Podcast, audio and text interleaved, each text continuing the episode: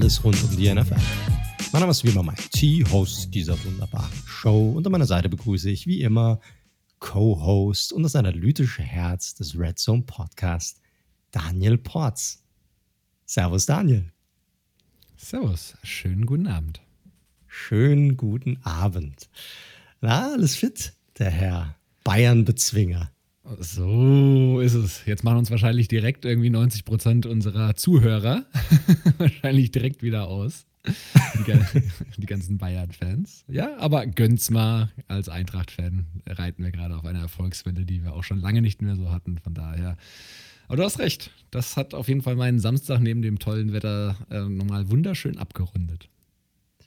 Das war ja relativ nice jetzt am Wochenende. Ich habe es auch ein bisschen draußen genossen im Wald, aber ich muss sagen, ich, ich, weiß, wir driften ab und zu mal ein bisschen ab, aber ich hatte ja nicht so viel Erfolg gestern mit meinen Werderanern und mir graut es jetzt vor dem kommenden Freitag, wo sich unsere beiden Teams begegnen.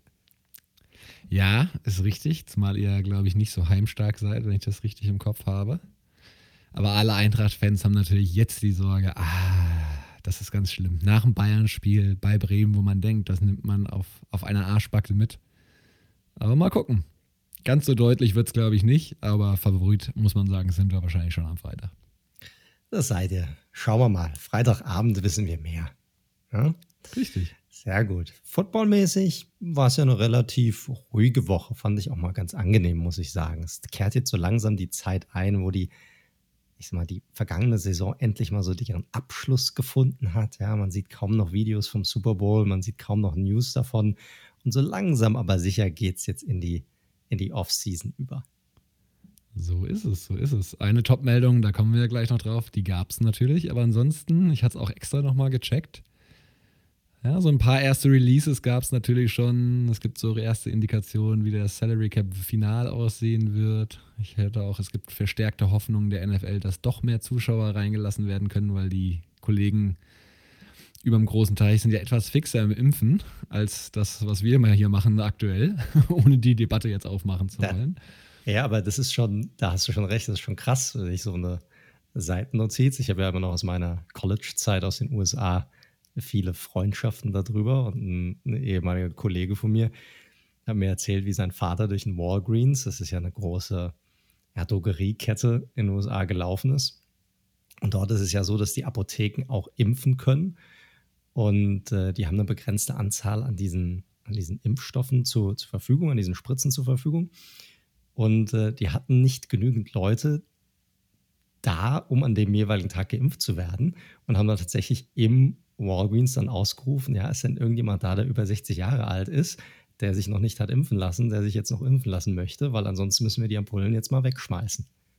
Hm. Und dann hat er sich halt gerade mal impfen lassen. Also es ist schon, ist ein bisschen anders als bei uns, wie sie da umgehen damit, muss man sagen. Ein bisschen fixer auf jeden Fall. Äh, das stimmt. Wobei, da hatte ich heute noch gelesen, in Berlin, wo sie gerade impfen, äh, sind von 3800 Terminen, weil dort AstraZeneca verimpft werden sollte, sind äh, 70 Prozent der Termine nicht wahrgenommen worden beziehungsweise die. Leute einfach No-Shows.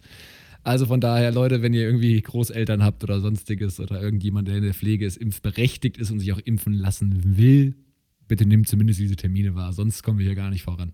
Und sonst dauert es sehr, sehr lange, bis ich dran bin, vor allem.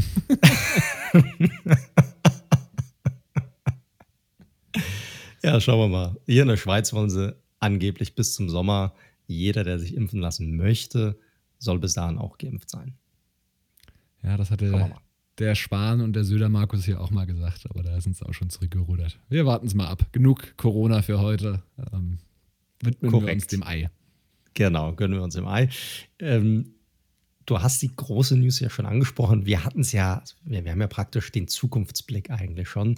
Wir hatten es ja vorausgesagt, ein bisschen früher, als es dann stattgefunden hat, aber nicht mal zwei Tage, nachdem wir letzte Woche aufgenommen haben, war es dann endlich soweit. Carson Wentz ist nun der ehemalige Quarterback der Philadelphia Eagles und ab sofort der höchstwahrscheinlich Starting Quarterback der Indianapolis Colts.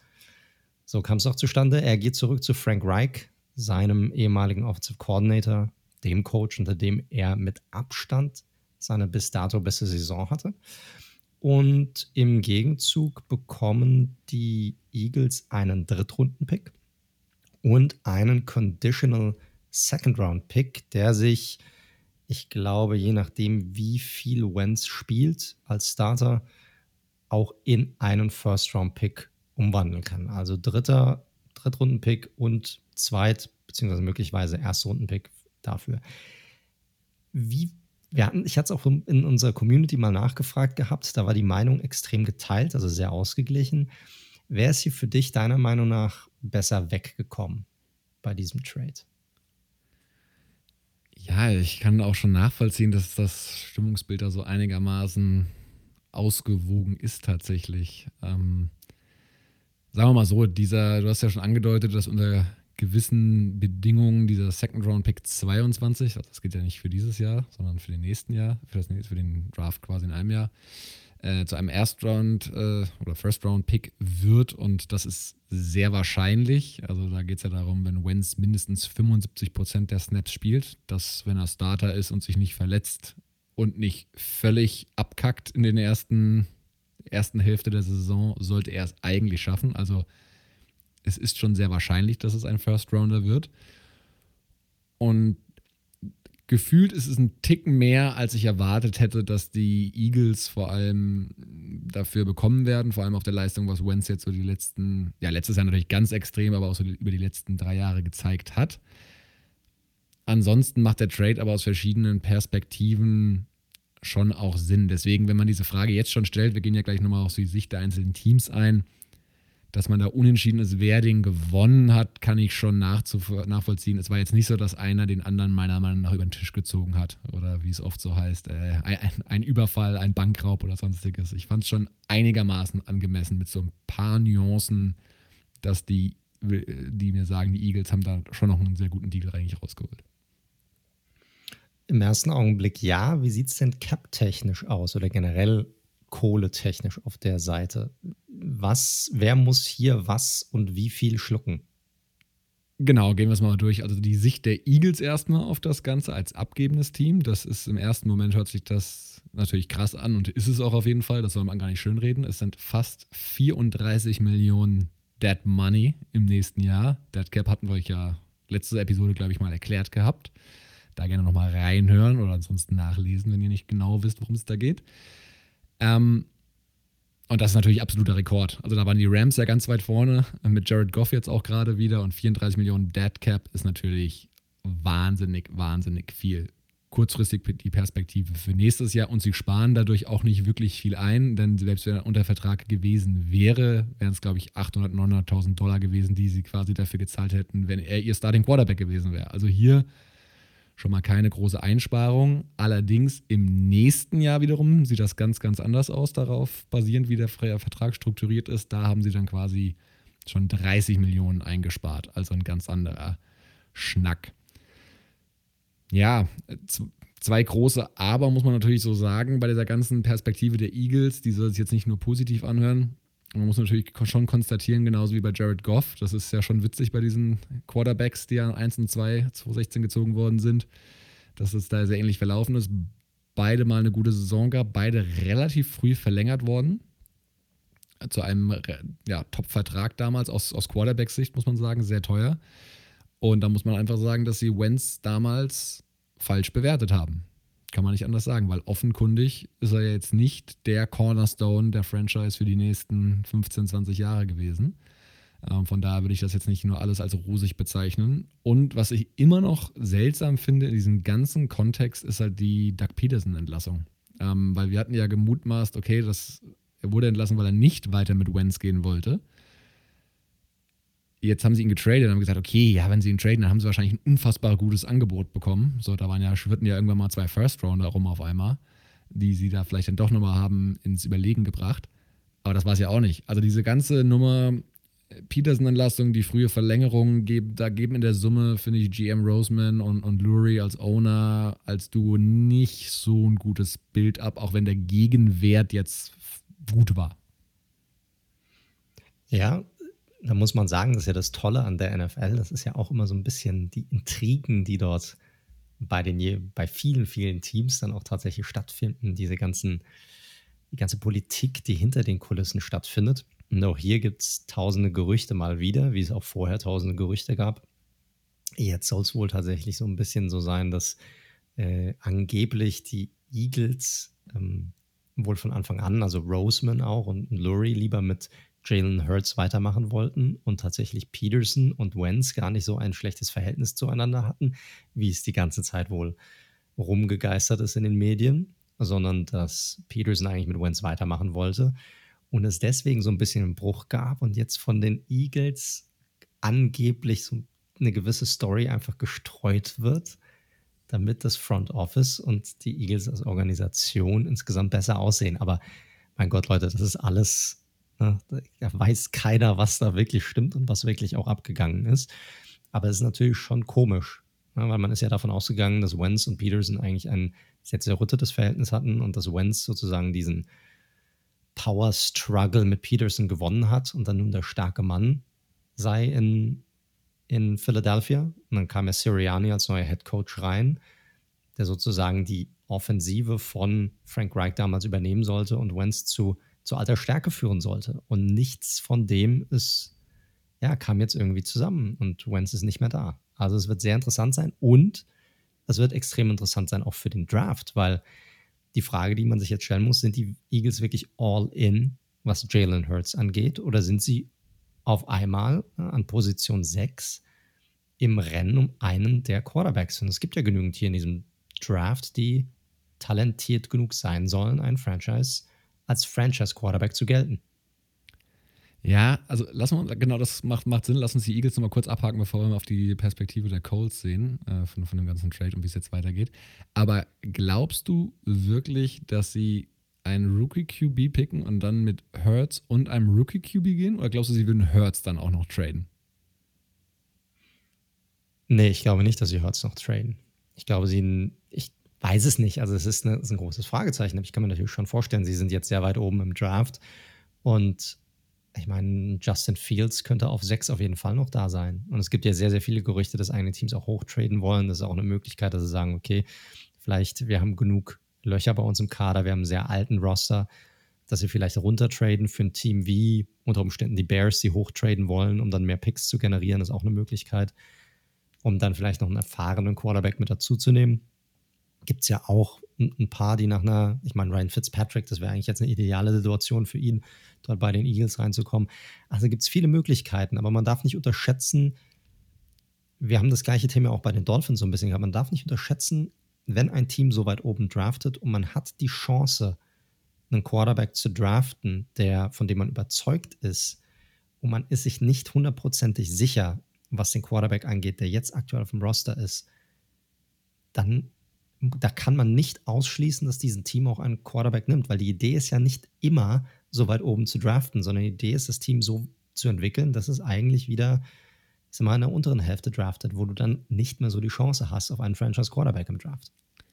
Ja, stimme ich dir vollkommen zu, weil dafür ist die Position des Quarterbacks einfach viel zu wichtig. Ich und ich halte es auch am wahrscheinlichsten tatsächlich, dass sie runtertraden, weil wir hatten den, den, die Cap-Situation bei den Eagles letzte Woche ja schon durchgenommen. Da sind viele Löcher und wenig Cap-Space und da ist der Draft natürlich eigentlich die beste Option, das kostengünstig auf, auszubessern ich sehe, ich, ich, wollte explizit auf diese Konstellation Rookie dieses Jahr und, und Wentz, sage ich schon, Hurts als Nummer zwei. Das kann ich mir nicht richtig vorstellen, ehrlich gesagt. Ich glaube, wenn sie einen Rookie-QB nehmen, dann probieren sie nochmal für Hurts irgendwas zu bekommen und probieren dann noch einen Veteran dazu nehmen. Ich sehe irgendwie nicht diese Konstellation aus einem Rookie und einem Second-Year-Quarterback. Und man muss ja auch fairerweise sagen, Hurts war jetzt, hat nicht Lights Out gespielt die ganze Zeit, aber war ja deutlich besser, als man erwartet hat, auf jeden Fall. Ist er ein Franchise-QB? Fettes Fragezeichen, hundertprozentig.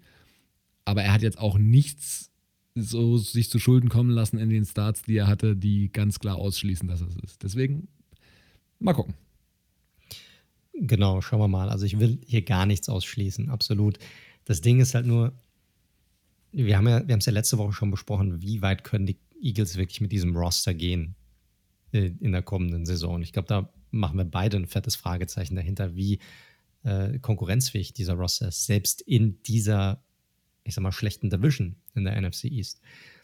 Und deshalb macht es für mich Sinn, wenn du dann, also wenn du einen Rookie-Quarterback nehmen willst, dann mach es jetzt, weil da hat er ein Jahr, der kann nicht wirklich was kaputt machen, nicht mit diesem Roster. Und dann hast du nächstes Jahr die Möglichkeit, noch mehr drumherum aufzubauen. Ähm, mit Picks, mit einem, mit mehr Möglichkeiten im Cap, der dann auch wahrscheinlich oder hoffentlich dann wieder ein bisschen weiter steigen wird und es gibt mehr Möglichkeiten, dort was aufzubauen. Also es ist eigentlich die perfekte Situation, um jetzt reinzukommen als Rookie Quarterback. Deshalb ja. würde ich das nicht ausschließen wollen. Also es wird eine sehr, sehr spannende Situation. Definitiv. Wie sieht es bei den Colts aus auf, auf der anderen Seite? Also was passiert bei denen kohletechnisch mit der Hinzunahme von Wentz? Genau, die bekommen jetzt Wentz erstmal für zwei Jahre und 47,4 Millionen Dollar. Also es ist jetzt nicht immer der Umkehrschluss, dass das Gehalt quasi des alten Vertrags dann das Gehalt dort ist an der Stelle. Das hängt eben mit den Garantien zusammen. Und das ist natürlich im Schnitt erstmal für einen Starting Quarterback nicht wahnsinnig viel, wenn er denn ein Starting Quarterback Kaliber tatsächlich sich als solches auch beweist. Ab 2023 sind es dann circa 25 Millionen Jahr, 25 Millionen pro Jahr, aber ohne irgendwie Dead Money, sprich nach zwei Jahren würden sie auch sehr günstig rauskommen, im Zweifel. So. Und dann gibt es natürlich die Perspektive, ne? wenn er annähernd an dieses 2017er Level rankommen sollte. Es heißt ja noch nicht mal, dass er wieder diese MVP-Form, aber er rankt sich irgendwo als 15 bis 20 bester Quarterback ein. Dann ist der Vertrag vollkommen in Ordnung oder sogar günstig, muss man sagen gerade wie sich der Cap wahrscheinlich dann ja wieder äh, entwickeln wird in den nächsten Jahren. Spielt er natürlich so, wie er jetzt letztes Jahr gespielt hat, und das Jahr davor war er jetzt auch nicht berauschend, dann werden sie ihn höchstwahrscheinlich 23 gehen lassen. Ich glaube, grundsätzlich verstehe ich schon, was die Colts getrieben hat zu diesem Trade. Also unabhängig, na jetzt mal Frank Reich Perspektive ist ganz klar, die können wir aber am wenigsten beurteilen der kennt ihn natürlich in- und auswendig, der weiß, was seine Stärken sind, was seine Schwächen sind. Ähm, ich hatte gelesen, dass bei Wentz auch viel damit zusammenhing, dass er nicht mehr so das Vertrauen in den Coaching-Staff hatte und dass er stur war und irgendwie Plays mit stärker mitbestimmen wollte, etc. Bei Frank Reich könnte sowas natürlich auch wieder so ein bisschen anders aussehen. Aber jetzt mal rein die Perspektive bei diesem Trade. Die Frage war ja immer so ein bisschen, und da haben wir ja auch bei WhatsApp schon drüber geschrieben, was wären die realistischen Alternativen gewesen? Weil wir müssen uns schon vergegenwärtigen, in welcher Situation die Colts sind. Die Colts waren ein Playoff-Team mit einem 10-6er-Record, der aktuell noch sehr viel Cap Space, oder eine Franchise, die aktuell noch viel Cap Space hat und viel, auf vielen günstigen Verträgen sitzt. Also eigentlich im Win-Now-Modus ist. Und jetzt Correct. brauchst du eigentlich einen, ja, mindestens mal guten Quarterback. Nicht unbedingt einen Superstar, den haben sie ja jetzt sowieso nicht bekommen, aber einen guten. Und da ist halt die Frage: Draft picken sie viel zu spät und hochdra hochdraften, da hätten sie halt ihre Zukunft verkaufen müssen, komplett. Ähm, das machen die Colts eigentlich nie, dafür sind sie nicht bekannt.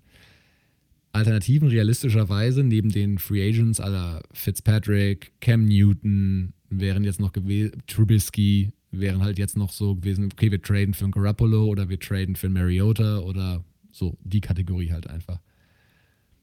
Und dann kann ich schon verstehen, wenn man sagt, okay, Wenz hat ein gewisse, wir wissen, was wir an ihm haben. Wir glauben, wir können ihn annähernd an dieses 17er-Level wieder rankriegen. Ey, und wenn es gar nicht funktioniert, haben wir auch nicht Haus und Hof verkauft, sondern können uns in zwei Jahren von ihm trennen. Und dann sieht das Roster eh komplett anders aus. Von daher fand ich jetzt in Anbetracht der Alternativen nachvollziehbar. Ja, es ist, fällt und steigt halt mit dem, was du von Carson Wentz hältst am Ende des Tages. Ja, du, du hast es perfekt erklärt. Sie sind im Win-Now-Modus und sie brauchen eigentlich einen Quarterback, der sie jetzt sofort auch in die Playoffs führen kann. Da hilft jetzt kein Jungspund, den sie erst noch austesten müssen. Das ist auf jeden Fall klar. Die Frage ist, wie gut ist Carson Wentz? Und es wird ja immer, was mich bei Wentz so ein bisschen stört, und das siehst du auch bei, bei Social Media. Und ja, ich weiß, ich bin Giants-Fan und ich bin ein bisschen biased und ich mag die Eagles nicht und Wentz sowieso nicht. Aber Leute, guckt euch mal seine Statistiken an über die letzten fünf Jahre. Der hatte aus fünf Saisons, er hatte eine gute Saison. Einfach nur eine. Eine. Der hatte einmal das durchschnittliche Completion Percentage in der NFL, also wie viel Prozent der Pässe rankommen, liegt irgendwo bei ungefähr 66 Prozent, ein bisschen drüber. Das hat Wentz in einer einzigen Saison erreicht bzw. übertroffen. Das ist diese 2017er Saison. Ansonsten liegt er immer drunter und teilweise sogar sehr stark drunter. Also letzte Saison war das bei 57 Prozent und ansonsten liegt er so bei 60, 63 Prozent. Also das ist kein akkurater Quarterback. War er noch nie. Und ich weiß nicht, worauf dieses, diese Hoffnung begründet. Ne? Also äh, gleichzeitig wollen Leute einen Derek Carr äh, quasi andauernd vom Hof jagen aber einen Carson Wentz gesteht man sozusagen die ganze Zeit ein, oh, was doch, was für ein Quarterback mit Potenzial. Verstehe ich nicht. Also wann hören, hören die Leute auf oder wann hört man auf, Ausreden für diesen Quarterback zu finden? Weil, in, also meiner Meinung nach, er ist, was er ist und er ist kein, äh, vielleicht ein durchschnittlicher Quarterback. Er hat keinen richtig hohen Ceiling, aber ja, das ist halt so die Sache. Also es kommt darauf an, was du in ihm siehst. Reich sieht halt vielleicht diese 2017er Saison, aber es ist tatsächlich nur eine Saison. Und den Rest und die anderen vier Jahre, die dazukommen, die darf man hier einfach nicht außer Acht lassen. Und die sind einfach in bestimmten Kategorien unterdurchschnittlich. Ja, ist so. Er, er hat natürlich auch ein paar Stärken, also was seine Reads angeht, wie er auch was kreieren kann gegen Pressure und so weiter und so fort. Soll man ja nicht alles an den Tisch schlagen. Ich gebe dir vollkommen recht. Ähm, die spannende Frage wird sein, was hat er, was kann er wirklich? ich glaube, man muss sich auch davon lösen, die 2017er Saison, als ey, da kann der wieder rankommen. Ich glaube, es würde sich tatsächlich aus Sicht der Coles schon reichen und das, was sie ihm bezahlen in den nächsten zwei Jahren, wenn er irgendwas zwischen der 17er und 18er Saison sozusagen spielt, weißt du? Also gar nicht, dass er ein Top 10 Quarterback oder von geschweige denn MVP wird, aber wenn er irgendwie für das, die Kohle, die er da bekommt, irgendwie so 13, 14, 15 bester Quarterback, dann ist es ja erstmal kein schlechter Deal für das Geld, was sie ihm zahlen. Ne? Ob es dann reicht für ja. Super Bowl, muss man mal schauen, aber Nick Foles hat auch einen Super Bowl gewonnen, von daher schauen wir mal. Carson Wentz soll erstmal schauen, dass er überhaupt mal ein komplettes Playoff-Spiel bestreitet. Das sowieso noch. Und als letzter Satz dazu, oder äh, also ich glaube, die Voraussetzungen für ihn für ihn ist es der perfekte Landing-Spot. Mit Frank Reich als Trainer, mit einer, einer der besten O-Lines. Äh, Absolut. Quentin Nelson natürlich am Start. Gut, Costanzo ist halt weg als, als Tackle, der ist retired. Ähm, ich glaube tatsächlich, dass sie im Receiving Core auch noch nachrüsten werden. Jetzt mal unabhängig davon, was mit T.Y. Hilton wird. Ich glaube, die sind jetzt, haben sie gezeigt, sie werden auch da in der Offensive noch investieren. Die Defensive ist eh stark. Und dann hat er da echt für ihn eigentlich perfekte Umstände. Korrekt. Also er ist eigentlich der größte Gewinner aus diesem Trade heraus. Und zwar mit Abstand. Er bekommt ein Team, das genau auf seine, das ist auch immer so lustig, hey, gib The Wentz doch eine gute O-Line und gute Receiver und ein gutes Running Game, dann ist er wieder gut. Ja, kannst du über jeden Quarterback sagen in der NFL. Ähm, das ist, aber er hat tatsächlich dieses Umfeld jetzt hier. Es gibt auch keine Ausreden für ihn. Also wenn er jetzt hier nicht zeigt, dass er, dass er ein guter Quarterback ist, ich glaube, dann wird er keine Starting-Rolle mehr bekommen irgendwo in der NFL weil besser könnten die Umstände für ihn eigentlich nicht sein, was die Situation angeht. Und deshalb kann er eigentlich happy sein, weil sein Vertrag ist ein Vertrag. Er hat den Coach um sich herum, mit dem er am erfolgreichsten war, hat ein gutes Team um sich herum. Also besser hätte es für ihn eigentlich nicht laufen können. Definitiv. Und schöne kleine Side Note noch, oder zwei sogar genau genommen.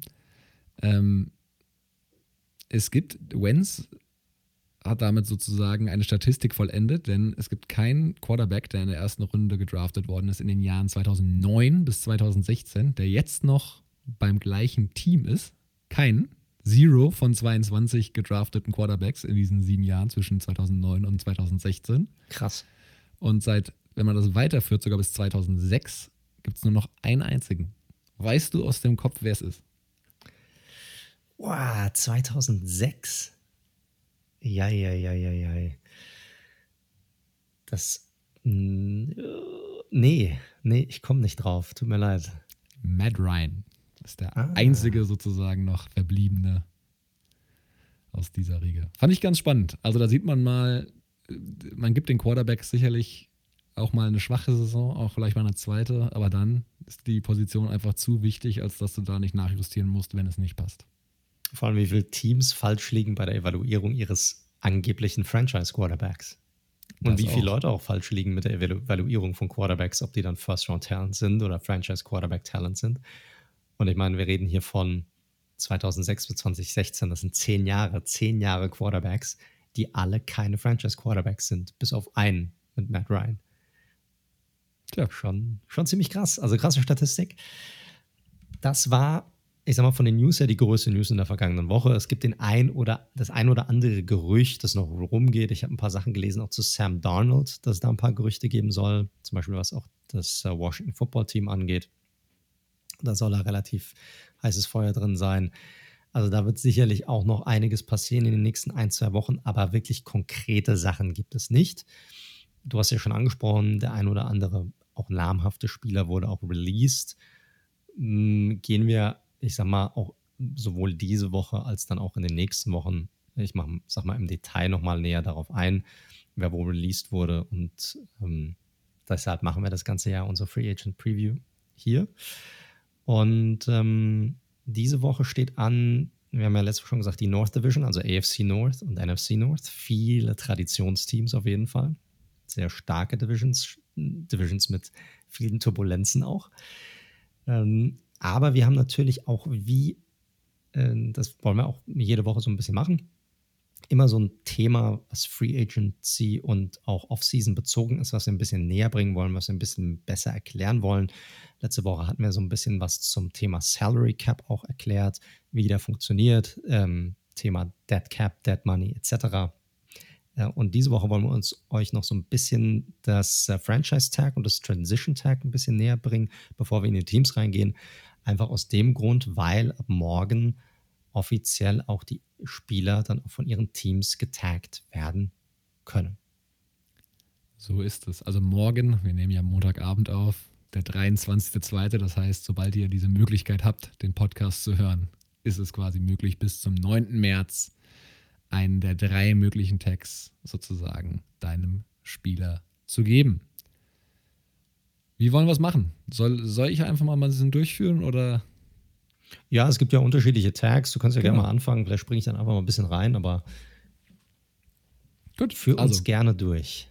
Grundsätzlich gibt es drei Arten von Tags. Also einen Non-Inclusive Franchise Tag, einen Exclusive Franchise Tag und einen sogenannten Transition Tag. Das ist alles gar nicht so super kompliziert und wenn ihr uns schon ein bisschen länger zuhört, werdet ihr auch schon so ein bisschen wissen, naja, damit kann man wohl einen Spieler irgendwie halten nochmal, ähm, ohne dass er da so richtig Mitspracherecht hat oder doch Mitspracherecht, aber irgendwie bleibt er dann doch nochmal. Das ist schon so ein großer Teil der Wahrheit oder worum es geht tatsächlich. Es ist tatsächlich so, dass du, fangen wir mal an mit einem Non-Exclusive Franchise Tag.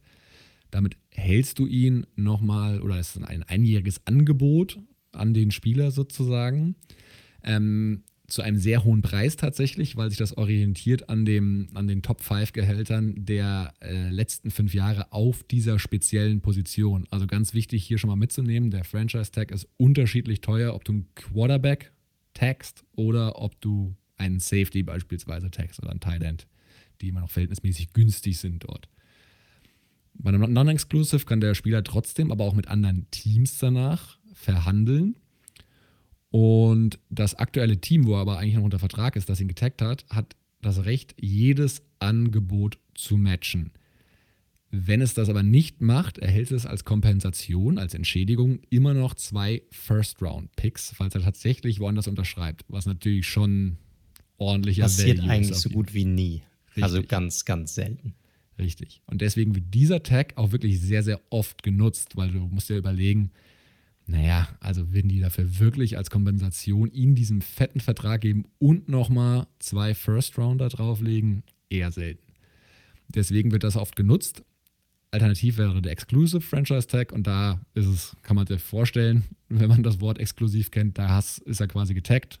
Du zahlst diese Summe und er kann auch gar nicht mehr mit einem anderen Team ähm, äh, verhandeln an der Stelle. Transition Tag kannst du ja gerne mal, mal reinjumpen dann. Ja, Transition Tag ist ein bisschen anders. Es ist so ein einjähriges Verlängerungsangebot für einen Betrag, der sich anstelle von den fünf Top-Gehältern an dem Durchschnitt der Top 10 Gehälter auf der Position des jeweiligen Spielers befindet. Also wenn ihr jetzt einen Cornerback habt zum Beispiel, dann äh, kann das Team dem Cornerback einen Transition Tag geben und er bekommt dann den Durchschnitt aus den Top 10 Gehältern aller Cornerbacks in der NFL. Äh, hier ist so ein bisschen so, dass das ursprüngliche Team, also das Team, das den ähm, Spieler unter Vertrag hat, so eine Art ja, äh, Vorkaufsrecht hat, jedes Angebot, das reinkommt für den Spieler, zu matchen. Der Unterschied ist, wenn das Team sich dazu entscheidet, ein Angebot für den Spieler nicht, ein Angebot für den Spieler nicht zu matchen äh, und der Spieler geht zu einem anderen Team, dann erhält dieses, das Ursprungsteam keine Entschädigung. Also anders als beim Non-Exclusive Franchise Tag, wo das Team zwei First Rounder in Exchange bekommen würde, erhält es hier im Grunde gar nichts. So, dafür sind natürlich aber auch die Verträge ähm, und die, die Kosten, das Salär natürlich deutlich niedriger als bei einem Exclusive oder Non-Exclusive Franchise Tag. Ähm, vielleicht noch eine Sache hier, also alle Tags sind also pro Position definiert. Ähm, hier gibt es ab und zu ein paar Diskussionen, die haben wir eigentlich jedes Jahr, weil dadurch, gerade in der Defensive, dadurch, dass es unterschiedliche Defensiven gibt, man, man redet ja oft von einer 4-3 oder von einer 3-4, ja, wo es unterschiedliche Anzahl von Defensive Linemen und unterschiedliche Anzahl von Linebackern gibt. Und je nachdem, ob man in einer 4-3 oder einer 3-4 spielt, könnte zum Beispiel ein Defensive Tackle in einer 4-3 könnte ein Defensive End in einer 3-4 sein und ein Outside Linebacker in einer 3-4 könnte ein Defensive End in einer 4-3 sein. Und das ist so ein bisschen das Problem, weil dann natürlich jemand daherkommt, vielleicht ein Defensive Tackle, der jetzt nicht unbedingt die große Sackmaschine ist und äh, deren Durchschnittsgehälter für diese Position niedriger ist, der aber vielleicht in einer 3-4 spielt und dann dort als Defensive End, ich sag mal, angegeben ist, ähm, sagt, ich bin aber eigentlich ein Defensive End und kein Defensive Tackle. Ähm, und Defensive End verdienen im Schnitt deutlich mehr, weil sie meistens auch eher pass-rushigere Spieler sind. Ähm, und da gibt es dann oft Streits zwischen den Teams und zwischen den Spielern, wie sie designiert werden. Und oft geht der Spieler dann zu der NFLPA, die dann ich sag mal, eine Lösung finden muss für die beiden, für das Team und den Spielern, sodass man sich dann auf einen bestimmten Betrag dann einigen muss. Das könnte man relativ fix lösen, indem man einfach sagt, es gibt Edge Rusher und es gibt Interior Defensive Linemen. So hätte man das Ganze aus der Welt geschafft. Ähm, aber da hat sicherlich irgendwie die NFLPA auch was dagegen, weil die möchte natürlich, dass die Spieler so viel verdienen, wie es nur irgendwie geht. Und deshalb ist sie darauf aus, dass es auch jedes Jahr weiterhin diese Streitereien gibt was die Designierung der einzelnen ja, Positionen angeht. Ja, zumal man sich oft dann irgendwo in der Mitte trifft. Bud Dupree war letztes Jahr so ein Beispiel äh, von den Steelers, wo es genau diese Diskussion eben gab. Weitere Geschichte noch dazu, als letztes dann zu den Tags, man darf nur einen vergeben. Also wenn man jetzt mehrere tolle Free Agents hat, tolles Beispiel sind dieses Jahr die, die Buccaneers, die sich entscheiden werden müssen, ob sie Shaq Barrett oder Chris Godwin einem Tag verpassen, mit dem anderen müssen sie längerfristig verlängern. Von daher ist das Korrekt. manchmal dann auch äh, eine nicht ganz so leichte Entscheidung, aber natürlich auch eine gewisse Luxussituation. Also wichtig mitzunehmen, es gibt diese drei Arten von Tags und man kann aber nur einen oder einen Tag pro Team sozusagen verwenden. Vielleicht noch für die Salary Cap Situation auch nicht ganz so unwichtig. Der Cap countet, ich glaube, voll gegen den Cap. Ich bin mir da nicht sicher. Oder zur Hälfte voll, ne? Voll ja. gegen die Cap. Das macht es natürlich auch ein bisschen schwierig, weil normalerweise ist ja ein Team daran interessiert, an einem langfristigen Vertrag, dadurch, damit man den, den, äh, das Salär, das den Cap belastet, so strukturieren kann, dass es gerade vielleicht eher ja, ein bisschen backloaded ist, also nicht so, damit man sich nach vorne hin äh, Cap, Cap Space verschafft. Das ist mit einem Franchise Tag natürlich nicht möglich, und so dass natürlich ein Spieler auch das Franchise Tag so ein bisschen auch für sich nutzen kann, um zu sagen, hey, ich will noch einen besseren Vertrag, ich will noch ein bisschen mehr Kohle, ansonsten müsst ihr mich taggen und dann habt ihr echt ein Problem mit eurem Cap Space und noch andere gute Spieler dazu zu holen. Also es kann auch ein Druck oder als Druckmittel von Spielern genutzt werden, um einen besseren Vertrag zu bekommen. Richtig, definitiv. Genau so. Deswegen, es kann gut sein, dass jetzt ein Spieler morgen oder die nächste Zeit getaggt wird und dann aber kurz danach oder ein paar Wochen danach kann sich auch hinziehen, dann den längerfristigen Vertrag unterschreibt ähm, es gab auch schon immer Stories, weil die Spieler natürlich möglichst viele Garantien haben wollen und langfristige Verträge haben wollen, ähm, dass sie sagen, ich spiele nicht unterm Tag. Da gibt es gerade, wir gehen ja heute auf die Bears ein, um Allen Robinson gerade durchaus Gerüchte, dass er eigentlich nicht unter einem Tag spielen möchte. Und ja, deswegen aber erstmal sicherlich spannend zu sehen sein, was die Teams machen. Und theoretisch ist es natürlich auch möglich, einen Spieler, der eigentlich fast Free Agent werden würde, zu taggen und dann zu traden. Das geht natürlich auch.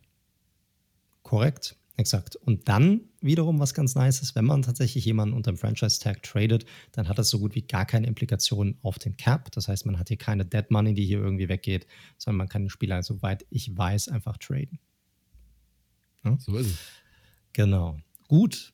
Ich hoffe, wir haben euch das, die Tags ein bisschen näher bringen können und es ein bisschen klarer für euch, was die bedeuten. Ansonsten werden wir die sicherlich auch nochmal ja, auf unseren Social Media Kanälen ein bisschen näher bringen. Ähm, dort könnt ihr uns auch gerne besuchen.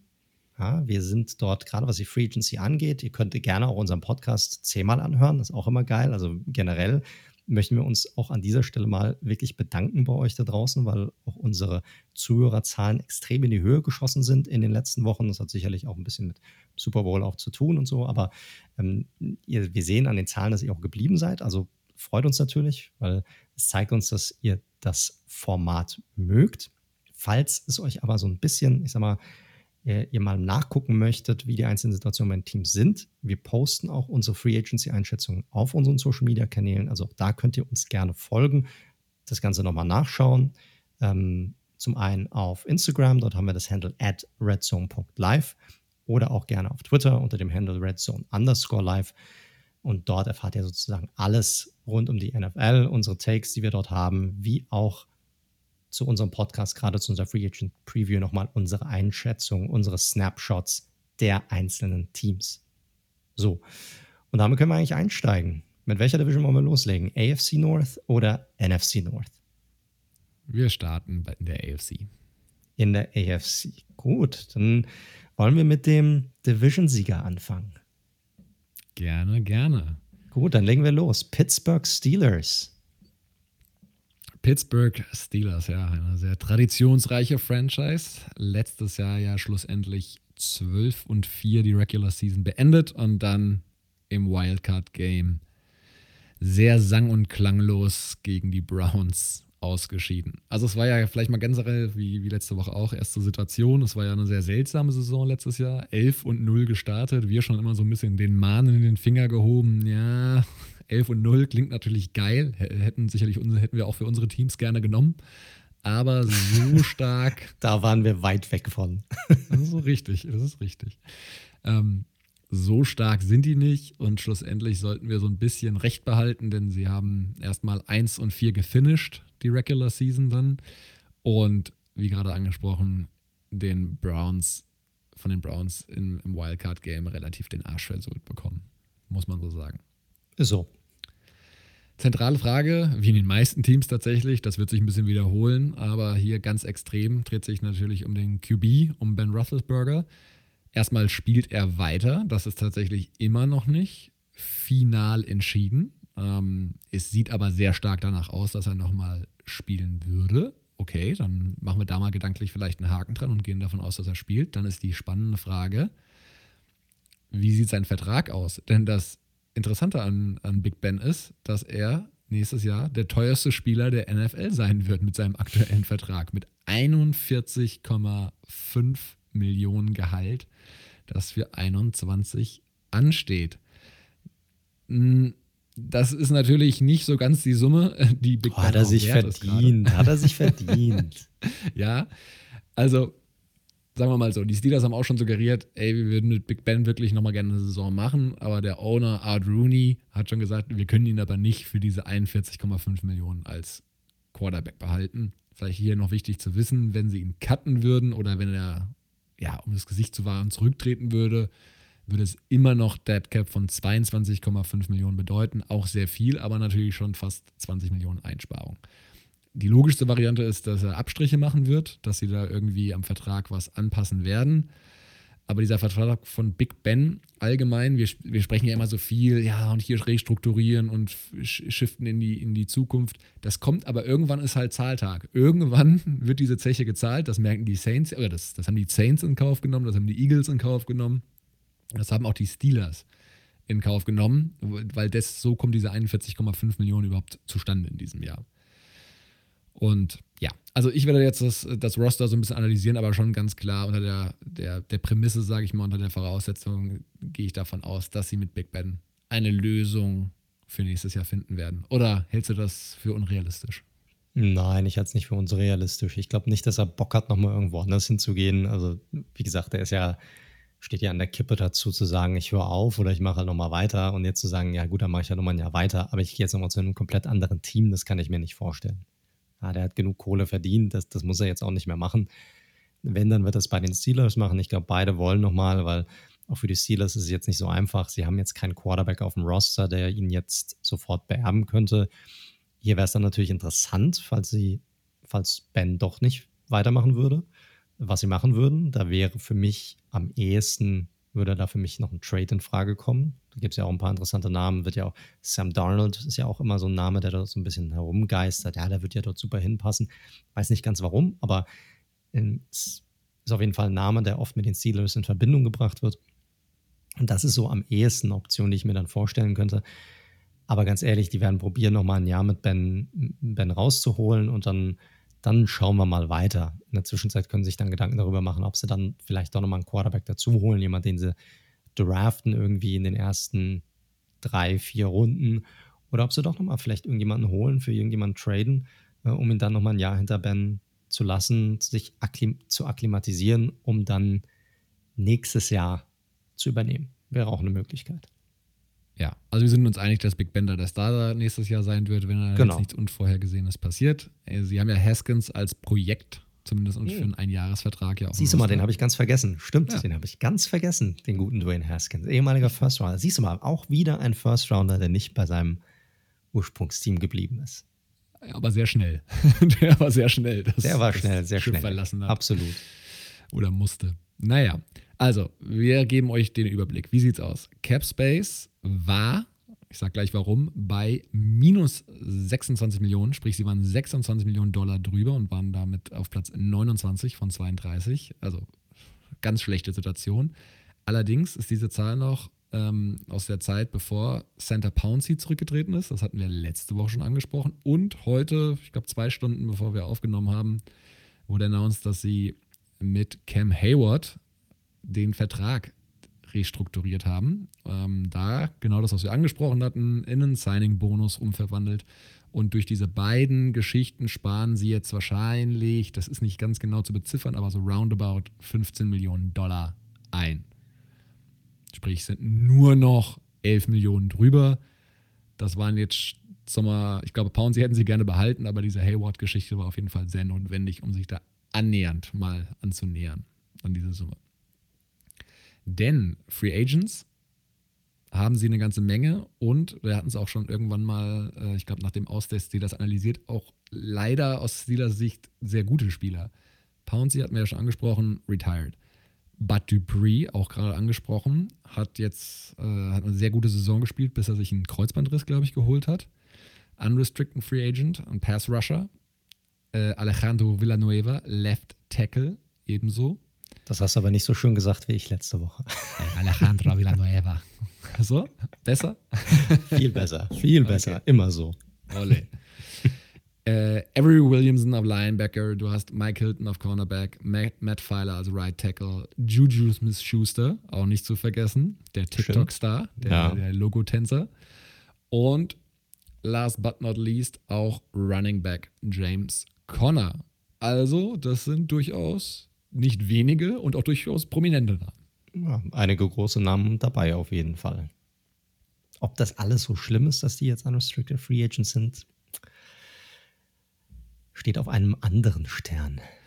Das stimmt, das stimmt.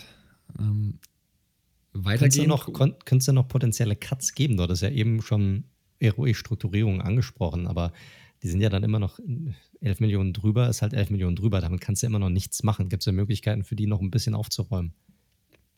Gibt es, gibt es. Und ich habe mal zwei, also es gibt drei, vier Möglichkeiten. Ich habe jetzt mal zwei, die ich für einigermaßen realistisch halte, äh, aufgeschrieben. Joe Hayden, äh, Veteran Cornerback. Absolut solide Saison gespielt, kann man nicht anders sagen. Könnte man gegebenenfalls auch restrukturieren. Aber wenn man ihn cutten würde, würde man 12 Millionen Dollar sparen. Ja, weg. Weg. Also Einfach das weg. ist er leider nicht wert. Nein. Muss man ganz klar sagen.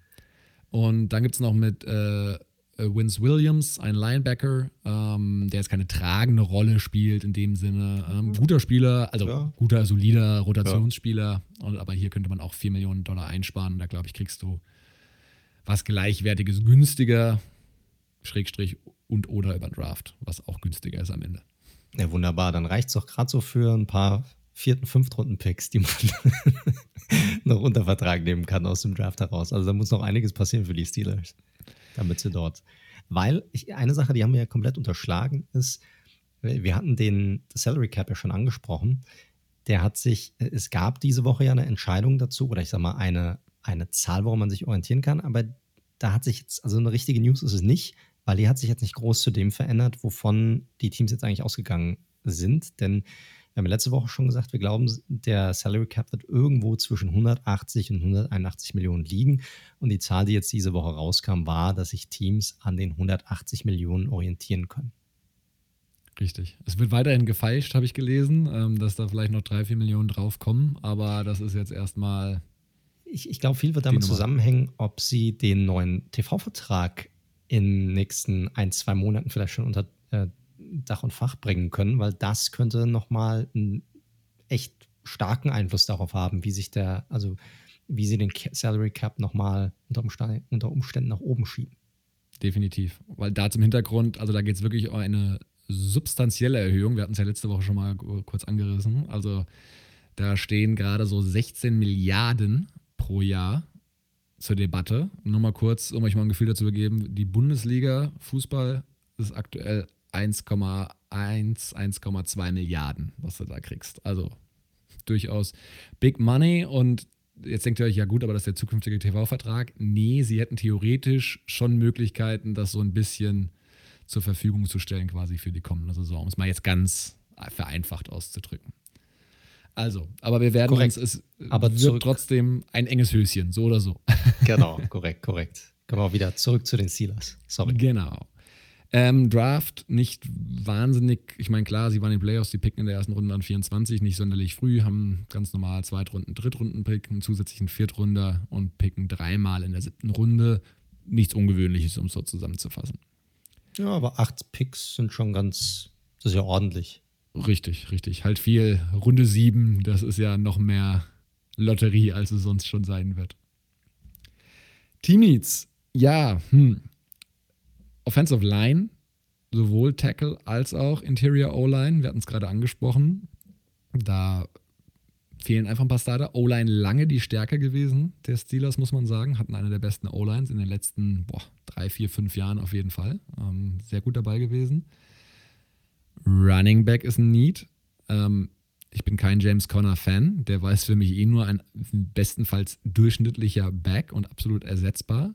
Und ich habe es mal rausgeschrieben, 3,6 Yard Average Yards per Run ähm, hatten die Steelers. Damit waren sie ganz weit unten, was, was das Thema Running Game angeht. Und da brauchen sie meiner Meinung nach einfach einen dynamischeren Back, der auch ein bisschen was kreieren kann.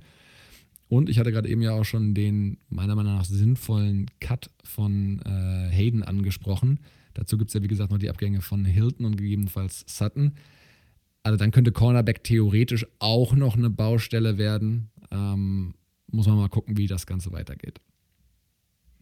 Ja, ich glaube, gerade aus dem Slot heraus, Hilton ist ein Spieler, den man nicht so kennt, der aber unterschätzt wird. Das ist ein sehr, sehr solider Slot-Cornerback. Der wird definitiv auch einen Markt haben in der diesjährigen Free Agency. Der wird auch, ja, ein bisschen Kohle wird auf jeden Fall verdienen. Ich glaube, mehr als was sich die Steelers werden leisten können. Aber ich glaube schon, dass die Lust hätten, dass dass der bleibt. Aber das wird nicht passieren. Deshalb haben sie sowohl auf den Außen als auch auf dieser wichtigen Position im Slot definitiv Nachholbedarf. Richtig. Ich habe es jetzt mal bei den Targets erstmal außen vor gelassen, weil da, wie gesagt, Hayden und Co. noch so ein bisschen äh, in den Sternen stehen.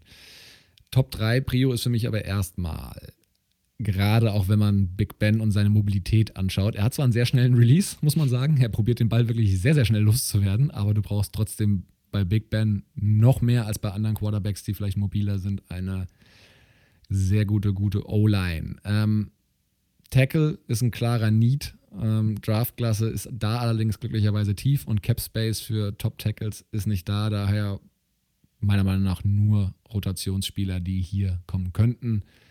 Namen, wir hatten es letzte Woche schon angesprochen, das ist halt so, da könnt ihr äh, euch bei den Free Agents ab Position 10 durchklicken. Also das ist wirklich relativ gleich wahrscheinlich, mehr oder weniger, was es da passieren kann. Interior O-Line gilt eigentlich das Gleiche, ähm, aber hier hatte ich mal konkret mit dem Namen gearbeitet. Hier könnte ich mir beispielsweise vorstellen, dass der Pouncy-Nachfolger vielleicht Austin Ryder sein könnte von den Chiefs, der da meiner Meinung nach eine sehr solide Saison gespielt hat. Ähm, und das ist so ein Name, der könnte meiner Meinung nach da ganz gut passen. Running Back, ja, auch da musste ich kreativ werden. Ne? Die Situation ist klar. Sie werden nicht viel Geld haben, äh, um irgendwelche Spieler damit nach Pittsburgh in diese schöne Stadt zu locken. Ähm, da muss man kreativ werden. Und kreativ, wie gesagt, ich habe gesagt, ein Running Back, der kreieren kann, wäre wünschenswert. Ich das, sehe aber. Das Problem hat die gesamte Division. Richtig, das Problem, das ist richtig.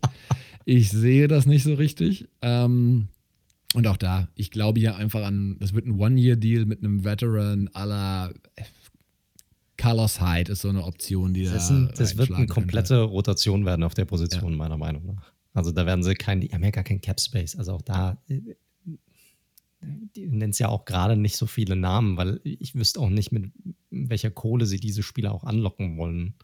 Das ist halt Richtig. so ein bisschen Position. Da wird es ein, ein Haufen äh, Low-Cost, One-Year, Low-Budget Deals geben auf, auf diesen Positionen.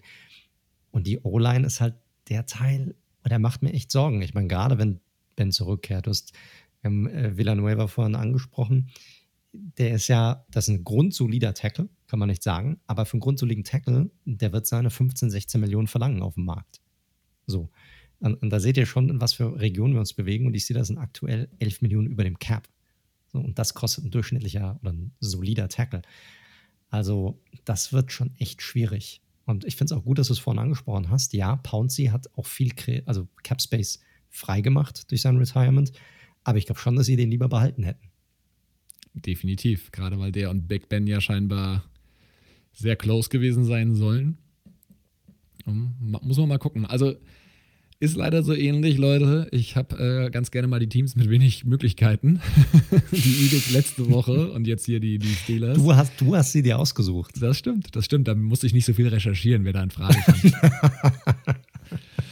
ja, nee, bei den Targets, also wie gesagt, das ist wirklich, wenn sie eine Millionchen bei dem einen sparen auf der einen Position, können sie wieder eine Million mehr bei dem anderen. Das wird ein Hin- und Hergeschäfte, Hin- und Hergeschifte sein. Ähm, da, vielleicht kommt da noch irgendwie ein, netter Name bei rum, aber das werden alles kurzfristige, unspektakuläre Deals werden. Ja, wird eine interessante Offseason für die Steelers und auch eine interessante Saison. Also wenn man sich jetzt so die Situation anguckt, ist der Kader generell schon schwächer geworden. Ich meine, Butterpree sind wir jetzt gar nicht so im Detail durchgegangen, aber es ist natürlich auch ein, ein Edge-Rusher, der in den letzten Jahren auch einen Namen für sich gemacht hat. Ein bisschen Verletzungspech hier und da auch aber trotzdem jemand, der sicherlich einen Markt haben wird und den man auch erstmal ersetzen muss, ja, damit sich nicht alles komplett auf einen TJ Watt fokussiert. Also so einfach wird die Offseason nicht für die Steelers und es wird definitiv auch nicht einfach, besser zu werden als Team. Ja, also wird, wird schwierig und die Division ist stark genug. Und das werden wir jetzt auch bei den nächsten Teams sehen. Ich glaube, mit den Steelers sind wir durch. Können wir zum nächsten Team rübergehen, oder? So machen wir es. Gut, dann hier mal die Browns als nächstes. Können wir mal machen. Ähm, ja, Browns 11 und 5. Hey, also beste Regular Season seit 1994. Da waren sie das letzte Mal 11 und 5. Und äh, das erste Mal seit 2002 wieder in den Playoffs. Also die Playoff, der Playoff-Drought ist endlich vorbei gewesen. Eine richtig, richtig starke Saison. Kevin Stefanski, Coach of the Year hatten auch einen schwierigen Anfang, aber dann hat sich Stefanski seine Offense auf seine Offense besinnt, die er sozusagen aus Minnesota mitgebracht hat und viel Run und Play Action spielen lassen, was vor allem dann natürlich auch Baker Mayfield half, sich weiter zu verbessern, der äh, hinten raus immer besser aussah, ähm, wirklich richtig, richtig gute Spiele auch drin hatte.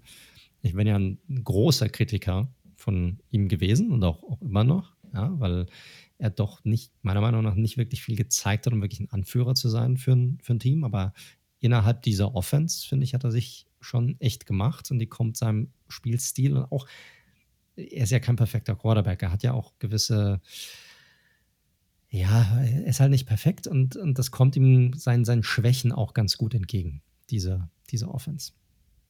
Ähm, dazu kommt, dass sie natürlich eine super Offensive Line hatten letzte Saison und auch weiterhin haben werden. Das wird auch sicherlich ein, ein gutes Pfund sein für die Browns. Defense war auch gut, allerdings sicherlich mit Verbesserungspotenzial, gerade auf der Linebacker-Position und in der Secondary. Die Line, die Defensive Line war sicherlich eine, eine der stärkeren Lines in der Liga. Allen voran natürlich Miles Garrett, klar. Äh, wenn wir uns jetzt den Cap Space angucken, ja, stehen die Browns auch in dieser Offseason ziemlich gut da. Liegen bei knapp über 21 Millionen Dollar momentan. Sind damit nicht ganz in den Top 10, aber immer noch unter dem Platz 11 ein momentan, also in einer relativ komfortablen Situation. Ich meine, und das mit einem Kader, der schon letzte Saison 11 und 5, 5 war. Dazu kommen noch die Picks. Die haben neun Picks insgesamt. Also auch da sind sie ziemlich gut dabei. Äh, darunter allein vier Picks im, in den ersten vier Runden und sechs Picks in den, äh, in den ersten drei Runden und sechs Picks in den ersten vier. Also zwei Drittrunden-Picks, zwei Viertrunden-Picks. Da kann man sicherlich was machen und das Team deutlich nochmal nach vorne bringen und verbessern auf, auf bestimmten Positionen. Warum nennen wir überhaupt die Draft Picks nochmal für alle? Die spielen jetzt bei uns in dieser Free Agent Preview keine große oder übergeordnete Rolle. Es ist einfach nur wichtig dahingehend, weil man sagt, okay, wenn man schon so viele Picks hat, dann wird man sicherlich nicht so der Mega-Spender sein auf dem Free Agency-Markt, weil man sicherlich einiges auch, gerade diese Rotationsrollen, Rollen auf dem Special Teams, sicherlich auch mit ähm, ja, Projekten, mit Potenzialspielern aus dem Draft abdecken kann. Deshalb so viel dazu. Schauen wir uns die Free Agents an. Da gibt es einige bei den Browns und vor allem einige in der Defensive. Und zwar hauptsächlich in der Defensive und einige große Namen. Ähm, wir haben die Defensive Line genannt. Olivier Vernon, der eine ziemlich ordentliche bis gute Saison hatte letztes Jahr, endlich mal auch von Verletzungen verschont geblieben ist, einen guten Counterpart zu Miles Garrett gegeben hat, ist ein Free Agent. Safety, Carl Joseph, ja, den sie letztes Jahr von den Raiders geholt haben, hey, immerhin Starter gewesen. Die hatten ja das große Pech, dass ihr Draft-Pick Grant ähm, äh, Delpit, den sie ja gedraftet haben, äh, sich sofort verletzt hat und raus war für das gesamte Jahr. Ähm, Joseph ist ein, ist ein Free Agent. Ganz wichtiger Free Agent, Larry Ogunjobi in der Defensive Line, hatte ein sehr, sehr gutes Jahr. Inside Defensive Lineman. Und dann kommen einige Spieler, die ja teilweise Stammspieler waren, teilweise eher so Rotationsrollen haben, je nach Situation reinkommen. Andrew Sendejo, Safety, BJ Goodson, Linebacker, Richard Higgins, der eine sehr gute Rolle hatte, nachdem ähm, Odell Beckham Jr. sich verletzt hatte. Alles Free Agents und dann noch einige Leute in der Secondary Linebacker-Position, auf die wir jetzt nicht näher eingehen müssen. Ja, ähm, könnte es auch hier vielleicht noch den einen oder anderen Cut geben, Ne? Auch um diese, wir haben ja gesagt, 21 Millionen. Auch hier gibt es die Möglichkeit, nochmal ein bisschen Kohle frei zu schaufeln. Und auch hier fangen wir wieder bei der Defensive an. Und zwar auch Inside Defensive Lineman Sheldon Richardson. Da spart man direkt 11,5 Millionen, wenn man den cuttet. Und das ist für mich eigentlich eine foregone conclusion. Also, dass das passiert. Er ist jetzt, er rotiert so zwischen Starterrolle und äh, Nicht-Starterrolle, ist halt eher ein Run-Stopping Defensive Lineman und dafür dann 11,5 Millionen für jemanden, der noch nicht mal wirklich ein ja, Three-Down Defensive Lineman ist, ist ein bisschen zu viel Kohle. Und deshalb glaube ich, dass sie ihn ja loswerden. Ja. Andere, andere Stelle, Tight End, ich weiß nicht, wie du das siehst. Ähm, in Joku, den sie ja damals auch gedraft haben, ich glaube, war ein First-Round-Pick damals, äh, könnten sie auch cutten, würde 6 Millionen einsparen, aber hier ist die Frage, Sie arbeiten ja auch schon viel mit zwei Tight End Sets. Äh, ob sie sich ihn, und sie haben ja Cap Space, ob sie sich ihn gönnen wollen oder ob sie ihn loswerden. Was meinst du hier? Ja, also Richardson können wir kurz machen, bin ich bei dir. Den hatten sie damals geholt und ich glaube, ich einfach mehr von versprochen. Wurde halt überbezahlt in der Free Agency, passiert jedes Jahr. Dieses Jahr vielleicht nicht so sehr wie sonst, aber deswegen bin ich da bei dir. Ähm, meiner Meinung nach sogar No-Brainer. Joko für mich auch.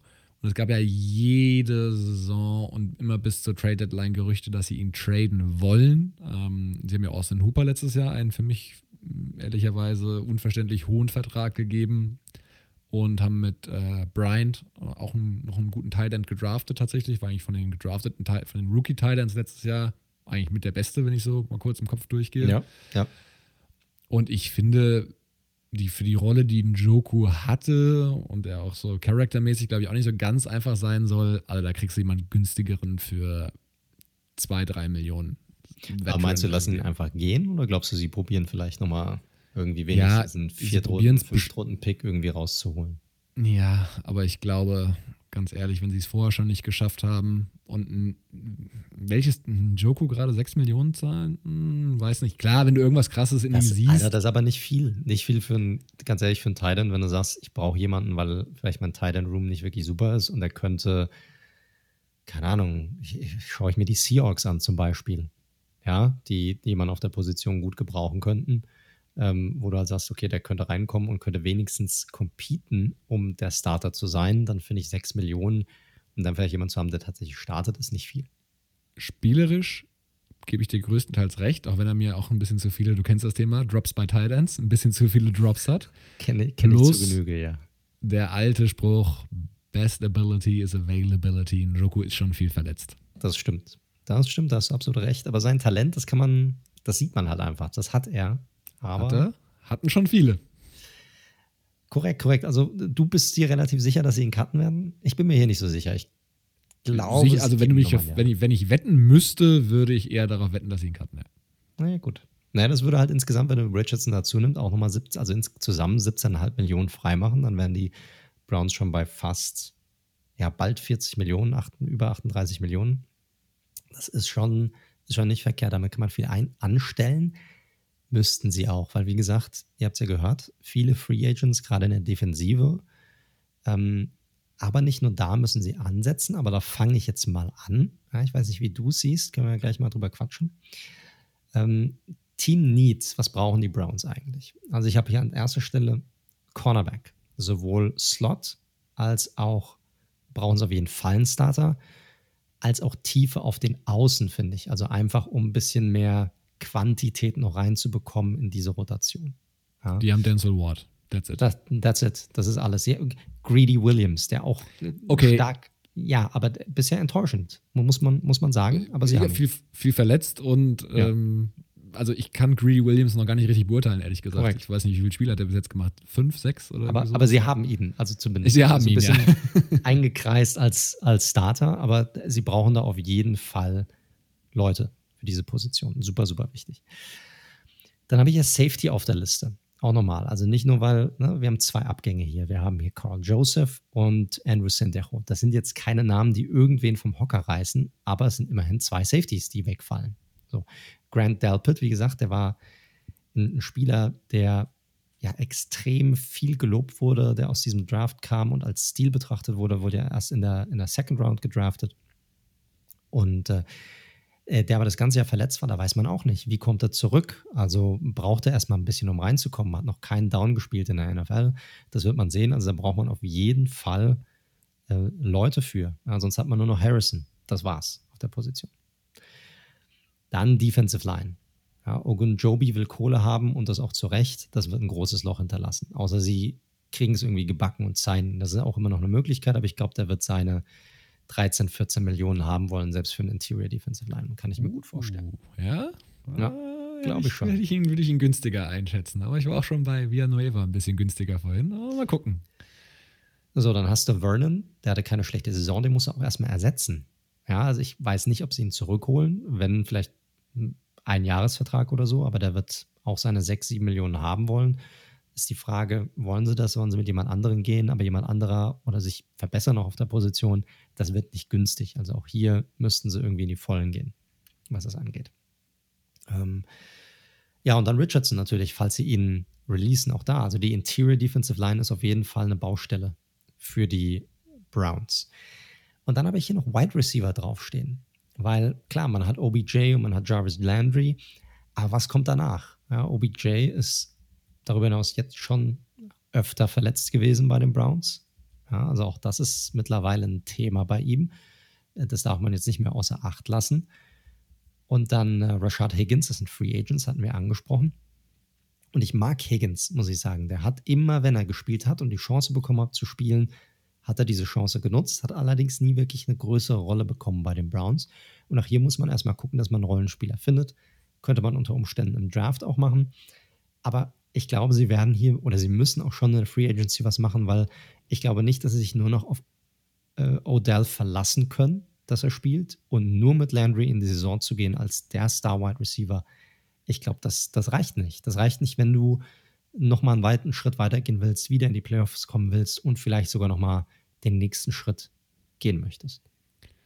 Ja, sehe seh ich komplett genauso. Äh, man muss ja auch schlimmerweise sagen, dass die Offense wirklich besser aussah, nachdem OBJ weg war. Ne? Das soll jetzt nicht die Qualität von OBJ in Frage stellen, aber es, es war so, als sie gezwungen waren, umzustellen.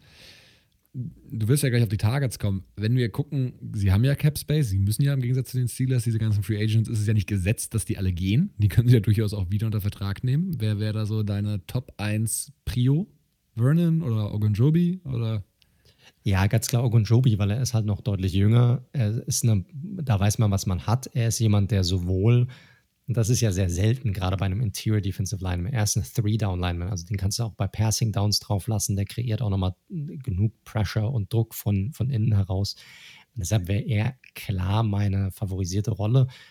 Und bei Vern kannst du gucken, also auch ihn schauen, ob du ihn günstig reinbekommst.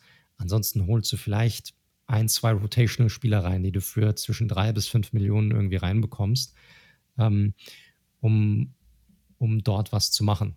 Ja, es, es gibt halt, der Markt gibt halt nicht so viel her, wo ich jetzt davon überzeugt wäre, dort wirklich viel Geld auszugeben momentan.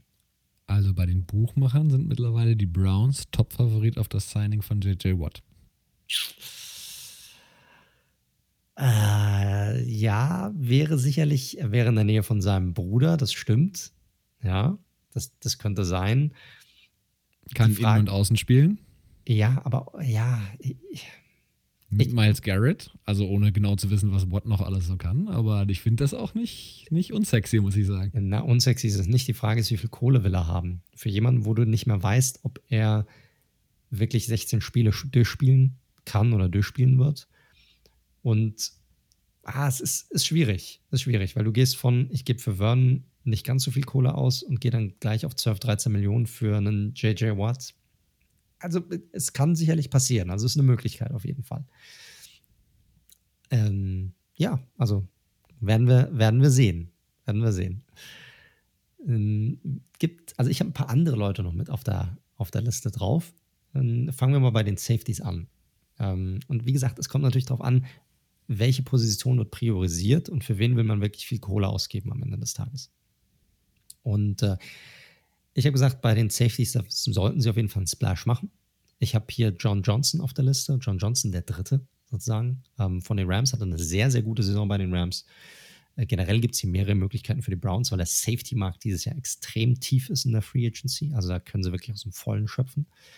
Ähm, Johnson hat ein paar Fragezeichen bezüglich seiner Verletzungshistorie. Hat aber, wie gesagt, letzte Saison sehr gut gespielt und ist gerade im Coverage ein verdammt guter Safety. Ja, also viertbester Wert aller Safeties, was, was sein äh, Coverage-Grading angeht.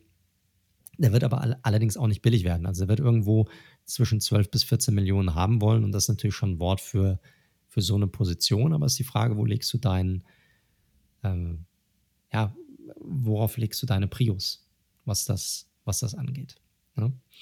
Ähm, dann habe ich zwei Defensive Linemen, ein bisschen unterschiedlich. Ich glaube nicht, dass beide kommen würden, aber es je nachdem, wie viel Kohle sie auf, ausgeben wollen und wen sie auch von ihren eigenen Free Agents unter Umständen zurückholen. Falls es mit Ogunjobi nichts wird, dann habe ich ja tatsächlich einen momentan noch Giant auf der Liste und zwar Delvin Tomlinson. Wäre für mich eine sehr, gut, sehr gute Alternative für die Interior. Ist ein hervorragender Run-Defender, der aber im Pass-Rush nicht zu unterschätzen ist. Kriegt extrem viele Double Teams und äh, dürfte auch nicht ganz günstig werden. Ich wird wahrscheinlich so zwischen 10, 11, 12 Millionen pro Jahr verlangen und auch liegen und würde hier auch sehr gut reinpassen. Ist noch sehr jung, ist ein, ist ein sehr guter, sehr guter Defensive Tackle hier. Eine andere, wahrscheinlich etwas günstigere Alternative wäre jemand wie Damu Kong Su, ja, falls der mal wieder zu einem anderen Team gehen möchte ähm, oder überhaupt nochmal weitermachen möchte. Wenn ja, dann ist er sicherlich nicht mehr als, ich sag mal, ein Söldner für seine Position mittlerweile. Das ist jetzt gar nicht so im negativen Sinne gemeint, sondern halt einfach jemand, der von Team zu Team zieht und nochmal einen Paycheck kassiert, aber immer noch jemand, der ja, sehr solide spielen kann. Sowohl im, Run, im, im Running Game als auch was den Pass Rush angeht. Wahrscheinlich irgendwo sechs bis sieben Millionen kassieren wird pro Jahr. So, dann haben wir die Wide Receiver Position. Ich glaube nicht, dass sie Higgins zurückholen werden.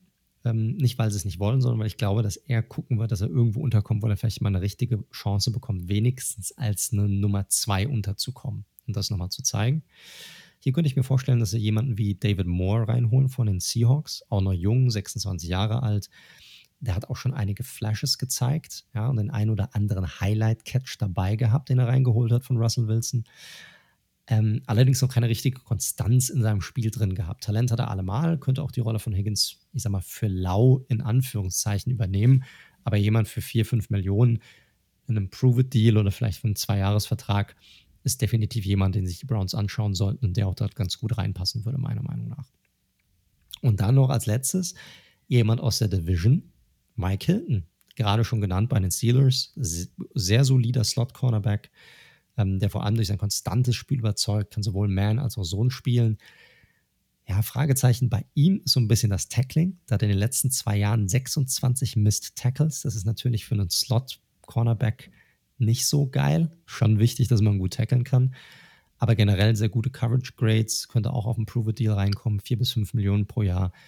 Und wie gesagt, da brauchen sie auf jeden Fall Hilfe auf dieser Position.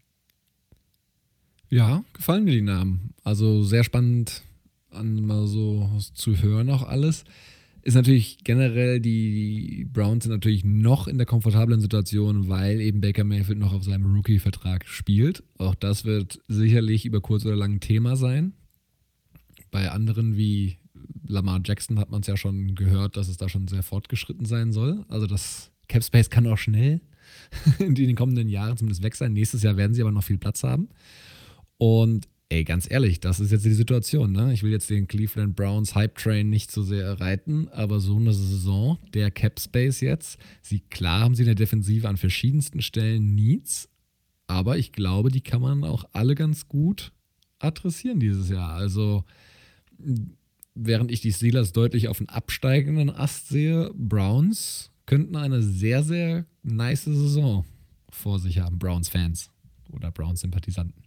Korrekt, hier zeigt der Pfeil auf jeden Fall nach oben, was den Rosteraufbau angeht, zumindest. Und die Möglichkeiten, die sie haben als Team, sich weiterzuentwickeln, sehe ich ganz genauso wie du. Also, das ist ein Team, mit dem man rechnen muss. Und wie gesagt, das wird eh, da kommen wir dann in fünf, sechs Monaten nochmal dazu, wenn wir dann nochmal unsere Reviews machen von der gesamten Offseason und dann auch nochmal gucken, wo wir die einzelnen Teams sehen für die neue Saison. Aber das könnte ein Team sein, das sich das probieren wird, sich diese Division-Krone zu schnappen. So ist es. Gut, damit sind wir durch mit den Browns. Ich glaube, wir haben ja alles zu erzählen. Dann können wir zum nächsten Team rüberkommen, das du in dieser Division hast. Die Cincinnati Bengals. Ja, die bengalischen Tiger. Das Wie ist Team, die Situation? abgeschlagen ist. Ja, in der Tat. Und da kommen wir ja gleich noch zu. Ähm, sie haben ja schöne Flashes gezeigt, aber competitive werden sie letztes Jahr, oder competitive ja, aber um die Division Krone werden sie sicherlich noch nie mitspielen können. Wie ist die Situation? Also, sie kommen aus einer 4, 11 und 1 Saison. Das war dieses tolle Unentschieden gegen die Eagles. Aber, und damit muss man ja schon mal sehr zufrieden sein, Joe Burrow, der First Overall Pick des letztjährigen Drafts, hat es auf jeden Fall gezeigt, dass er diese Draft-Position gerechtfertigt hat und wäre sicherlich auch ein legitimer Kandidat für den Offensive Rookie of the Year gewesen, ähm, wenn er sich nicht verletzt hätte. Wäre da sicherlich in einen schönen Zweikampf gegangen mit Justin Herbert. Und klar, das war eine relativ krasse Verletzung, Knie geschädigt, muss man mal gucken, wie sich das alles entwickelt. Aber wir hoffen jetzt einfach mal logischerweise auf eine rechtzeitige Genesung und vollständige Genesung bis zum Saisonbeginn und dass er dann an die Leistung anknüpft. Also sprich, junger Quarterback, check. Schon mal ganz, ganz wichtig bei einer Franchise im Umbruch. Zach Taylor hingegen, Head Coach, geht in sein drittes Jahr. Und auch wenn die Bengals eine der sehr trainertreuen ähm, Franchises sind, die sehr lange an Trainern festhalten. Marvin Lewis hier zu nennen beispielsweise. Ja. Also er wird jetzt schon mal delivern müssen. Ich habe das nochmal nachgeschaut. Er hat halt wirklich nur in den letzten zwei Saisons 6 von 32 Spielen gewonnen. Das ist auch in einer Franchise, die sich in der Situation befindet, wie sich die Bengals befinden und ja auch mit Ansage, das war ja klar, ist das schon sehr wenig, muss man ehrlicherweise sagen. Und dementsprechend gibt es natürlich Baustellen noch und nöcher. Also wirklich ganz, ganz viele, aber ich werde es gleich mal so ein bisschen ranken und auf ein paar Positionsgruppen genauer eingehen. Erfreuliche Nachricht, Capspace ist natürlich da. Ähm, 37,6 Millionen, damit den sechstmeisten Capspace. Allerdings auch ein paar Free Agents. Wide Receiver Legende AJ Green, wir hatten es aber schon angesprochen, wenn wir ihn in unserem Fantasy-Team hatten. Ja, legendär schlecht war der. Richtig. Also, das wird nichts von seiner Legacy wegnehmen, einer der besten Receiver der, der letzten Dekade. Ich glaube, das kann man ihm durchaus geben, aber letztes Jahr hat er nicht mehr viel gezeigt und ich, die werden sie ziehen lassen, hundertprozentig. Und ich bin sehr gespannt bei ihm, was er woanders noch zeigen kann. So, Punkt. Ich glaube, da gibt es keine zwei Meinungen. John Ross, ähm, auch hochgedraftet, wird ebenfalls gehen gelassen in die Free Agency. Der Al Davis Gedächtnispick der Bengals. So ist es. Speed, Speed, Speed und nicht viel anderes. Hinzu kommen noch zwei Cornerbacks, äh, Mackenzie Alexander, ja, und William Jackson III. Hat wieder eine gute Runde gespielt letztes Jahr. Meiner Meinung nach auch ein Kandidat, mit dem man wirklich mal über den, entweder über den Tag nachdenken sollte oder vielleicht sogar verlängern. Mal gucken. Ähm, und Edge Carl Lawson. Also auch jemand, den man halten könnte, gerade bei der Cap-Situation. Ähm, einen von beiden könnte ich mir vorstellen, dass sie taggen und einen probieren sie wahrscheinlich zu verlängern. Wäre meine Vermutung. Die anderen Namen sind, glaube ich, weg. Bei Lawson bin ich mir gar nicht so sicher. Ich finde, er ist relativ enttäuschend dafür, dass er, also der hatte ja mal eine richtig starke Saison gehabt. Ja. Und äh, der zerrt auch noch ein bisschen davon. Und wir haben ihn ja auch in unserem Fantasy-Team. muss man auch sagen. Stimmt, stimmt, ja. Und er wird auch sicherlich einiges verlangen wollen auf dem Markt. Aber ich finde ihn nicht so geil, muss ich sagen. Also so wirklich, dass er so diese One-Man-Wrecking-Crew ist wie andere auf seiner Position, ist er nicht. Hat er bisher nicht gezeigt. Und für das Tag finde ich, da finde ich das Tag zu teuer. Das wird wahrscheinlich irgendwo bei 17, 18 Millionen liegen oder sowas. Das ist er nicht wert. Ich glaube auch nicht, dass er auf dem Markt, klar, jeder will irgendwie einen Edge Rusher haben, aber mehr als 13, 14 Millionen wird er nicht generieren. Und das, auch das ist er mir nicht wert. Also da wäre ich bei den Bengals eher dabei zu sagen, hey, holt euch jemanden rein, günstiger, der auch die gleiche Leistung bringen kann oder sogar zwei Leute für den Preis. Ähm, und dann lieber gucken, dass man mit äh, William Jackson irgendwie den Vertrag nochmal verlängert oder hinbekommt. Ja, bei Lawson bin ich ein bisschen äh, positiver. Ähm, der ist auch noch relativ, also relativ jung, 25 oder 26. Ähm, würde ich schon gucken, ob man den irgendwie hält. Ich gebe dir aber vollkommen recht. Also, wenn ich es entscheiden würde, würde ich auch sagen William Jackson, weil der war jetzt auch nicht konstant gut die letzten Jahre, aber er hat letztes Jahr wieder gut gespielt. Das heißt, du weißt nicht so richtig, was du an ihm hast. Und ich finde, für sowas ist ein Franchise-Tag ja wie gemalt, mehr oder weniger. Deswegen wäre meine Empfehlung natürlich unter der Voraussetzung, dass es kohletechnisch irgendwie zusammenpasst, äh, was da Spieler fordert und Bengals ihm geben wollen. Jackson taggen, Carl Lawson nochmal verlängern. Aber meine Meinung dazu. Ähm, Cuts, auch da könnte es meiner Meinung nach ein, ja, eine absolute Bengals-Legende treffen. Also die werden sich von so ein paar Gesichtern irgendwie verabschieden müssen. Denn Gino Atkins, ich weiß von unserem lieben Freund David, einer der, der Lieblingsspieler, wenn ich es richtig im Kopf habe, das würde halt, wenn man ihn nach dem ersten Juni cuttet, 12 Millionen Dollar safen.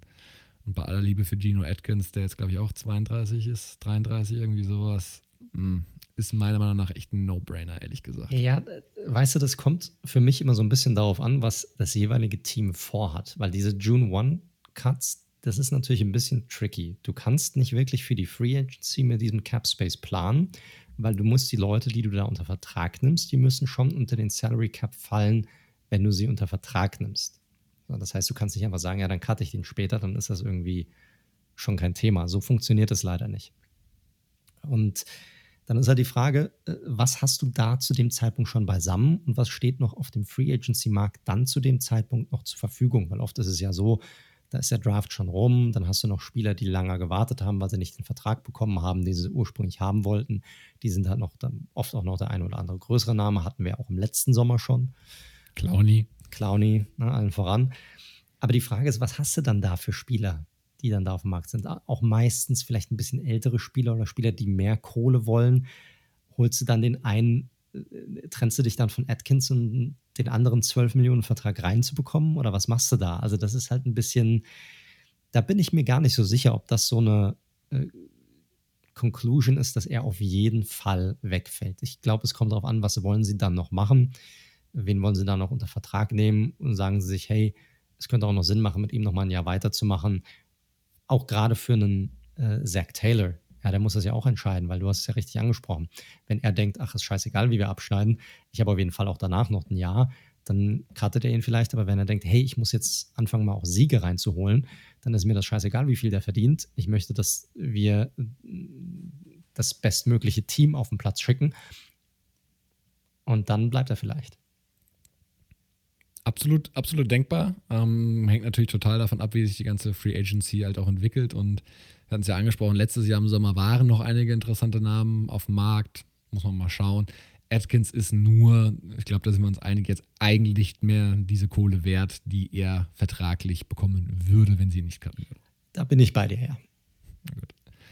Äh, Tackle Bobby Hart, auch noch ein ähnlicher Fall. Boah, Bobby ähm, Hart, Alter, das ist ein Spieler, da weiß ich nicht, warum der immer noch in der NFL ist. Ohne Scheiß. Tackles. Ja, aber, aber der, der, typ, der Typ ist einer der schlechtesten Tackles der Liga und er darf auch noch starten. Und ich glaube, der hat sogar einen Vertrag, wo er irgendwie 10 Millionen pro Jahr verdient hat. Ja, O-Line kommen wir ja gleich noch zu. Generell so ein Thema. Also Tackle Bobby Hart zu cutten würde 5,8 Millionen, das könnten sie auch jetzt bald schon machen. Und Thailand CJ Usoma, äh, der auch noch nicht viel gezeigt hat in dieser in diesem Team würde auch nochmal knapp über 5 Millionen safen. Ja, relativ sicher, dass die beiden weg sind. Ja. Ähm, Draft ganz kurz, gar nicht die Picks im Detail, nichts Ungewöhnliches dabei, sondern im Gegenteil. Einmal schön 1 bis 7 durch, beziehungsweise einen zweiten, siebten Runden-Pick haben sie noch. Team Needs, ich hatte es gerade eben schon mal angedeutet. Ähm, die Frage ist eher, was nicht. Und was nicht, würde ich sagen, Quarterback und sie haben Joe Mixon auf Running Back. Ähm, ja, der Rest ist aber tatsächlich mehr oder weniger steht zur Disposition bzw. zur Verbesserung. Deswegen, wir hätten jetzt sehr, sehr viele Positionen oder ich hätte sehr, sehr viele Positionen nehmen können, aber ich habe jetzt einfach mal einen Fokus gesetzt und würde sagen, mein Fokus umso mehr nach der Verletzung, aber auch generell gültig, auch unabhängig von Joe Burrow. Du musst erstmal den Fokus in der Free Agency darauf legen, deinen Quarterback A zu schützen. Das heißt, mal wieder O-Line. Und B, die Entwicklung deines jungen, hoffentlich Star-Quarterbacks, dann das könnte wirklich in die Richtung gehen, eben zu fördern. Und dementsprechend habe ich als Priorisierung Offensive Tackle, denn da haben sie nur Jonah Williams, der ist hoffentlich gut genug, kommt aber aus einer erneuten Verletzung. Interior O-Line und Wide Receiver. Sie haben zwar Tyler Boyd und sie haben T. Higgins und das ist super, danach haben sie aber nichts. Korrekt. Und dementsprechend, wie gesagt, ich hätte in der Defense jetzt auch eigentlich alle Positionen mehr oder weniger sagen können, aber äh, vor dem Hintergrund gehe ich mit der Offensive. Man muss allerdings bei den Bengals noch so ein bisschen als Disclaimer vorneweg schicken. Die sind nicht gerade bekannt dafür, und da war die letzte Offseason sehr, sehr ungewöhnlich, dass sie viel Geld ausgeben in der Free Agency. Die sind da eher knauserig normalerweise. Das vielleicht mal vorneweg. Aber vielleicht äh, sieht es ja dieses Jahr wieder so aus wie im letzten Jahr. Tackle. Hier habe ich einen Namen, weil wir jetzt nicht immer die gleichen, äh, die gleichen Namen jede Woche rauf und runter beten wollen, aber manchmal kommen wir nicht drum rum. Aber äh, Taylor Morton von den Panthers könnte hier ein ganz spannender Name sein. Mhm. Absolut. Sicherlich auch höheres Preisregal. Da wirst du sicherlich auch in der 13 bis 14, 15, 16 Variante liegen. Auch ich glaube, glaub, der, wird, der wird mehr wollen als so ein Villanueva noch, glaube ich. Also ja, der wird das, nochmal ja, das, Da bin ich mir sicher.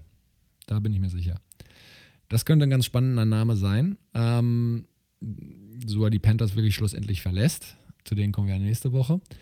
Guard, da müssen wir leider auf einen Klassiker zurückgreifen von letzter Woche, Joe Tooney. Der ist eigentlich überall, wo Interior O-Line-Hilfe gebraucht wird und Capspace da ist, einfach ein guter Name, äh, weil er es einfach schon bewiesen hat. Könnte mir aber auch vorstellen, da greife ich jetzt ein bisschen vorweg, es gibt wohl ganz deutliche Anzeichen, dass die Chargers äh, Trey Turner, den sie letztes Jahr in einem Trade für Russell Okung ertradet haben, wieder cutten könnten. Und dann finde ich Trey Turner auch gar nicht so einen unspannenden Namen, ehrlich gesagt, für die Bengals. Und ich habe noch einen aus meiner, bei den Raiders bin ich natürlich am allernächsten dran und da hat letztes Jahr Denzel Good, eigentlich eher so ein Rotational-Spieler, sehr gut gespielt auf Guard als auch, auf Right Tackle, wo tatsächlich sogar drüber nachgedacht wird, ob er vielleicht sogar Starting Right Tackle bei den Raiders sein könnte, sollten sie auch aus Capspace-Gründen Trent Brown cutten. Auch dann wäre natürlich Trent Brown theoretisch eine Option. Also, das sind so ein paar Namen, liebe Bengals-Fans, die ich mir vorstellen könnte, die eure O-Line sowohl Interior als auch auf Tackle-Position verbessern könnten. Ich bin hier komplett bei dir. Von mir aus könnten sie ihren gesamten Cap Space auf die Offensive Line verwenden. Also, du hast es richtig gesagt, es ist die wichtigsten, das sind die wichtigsten Positionen jetzt für den jungen Quarterback. Sie müssen ihn beschützen. Die O-Line der Bengals ist Trash. Also, das kannst du einfach in den Müll schmeißen, bis auf Jonah Williams vielleicht noch. Und die brauchen alles. Also, sie brauchen Right Tackle, die brauchen Guards, sie brauchen einen ordentlichen Center. Also, da muss alles irgendwie dabei sein. Und äh, es würde für mich Sinn machen, wenn sie jeden einzelnen dieser Spieler probieren würden zu holen. Ja, definitiv. Dann noch ein, wie gesagt, Center hatten wir jetzt noch nicht, nicht explizit mit dabei, aber auch da gibt es ein paar Namen, wie gesagt, Austin Reiter vorhin erwähnt. Könnte man sicherlich auch drüber nachdenken. Dritte Positionsgruppe für mich ist tatsächlich äh, noch Wide Receiver. Hier wird es natürlich nicht so flashy werden irgendwie, weil wie gesagt, sie haben Tyler Boyd und sie haben die T. Higgins, die werden jetzt keine Nummer 1 irgendwie mit reinholen.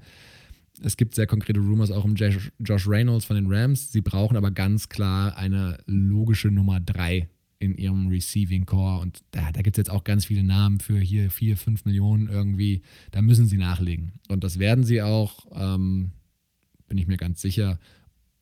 Ich glaube, auch auf Tight End werden sie auch noch was machen, um da entsprechend Anspielstationen sicherzustellen. Ja, spannend bei den Bengals. Ähm, viel Cap Space, viel zu machen allerdings auch. Und ja, nächstes Jahr sollte schon auch aus Sicht von Zach Taylor ein deutlicher Schritt nach vorne kommen. Aber wie gesagt, an die Spitze der Division, da sehe ich aktuell noch andere, unter anderem, ja, das Team, zu dem wir jetzt kommen, wahrscheinlich. Ja, vielleicht noch einen ganz kurzen Satz zu den Bengals. Ich finde, das ist eine mit vielleicht das spannendste Team in dieser Division, was die Offseason angeht, einfach weil die so viele Löcher haben, dass es noch nicht ganz klar ist, in welche Richtung die sich bewegen werden. Also wo werden sie den Fokus drauf setzen mit der Kohle, die sie zur Verfügung haben.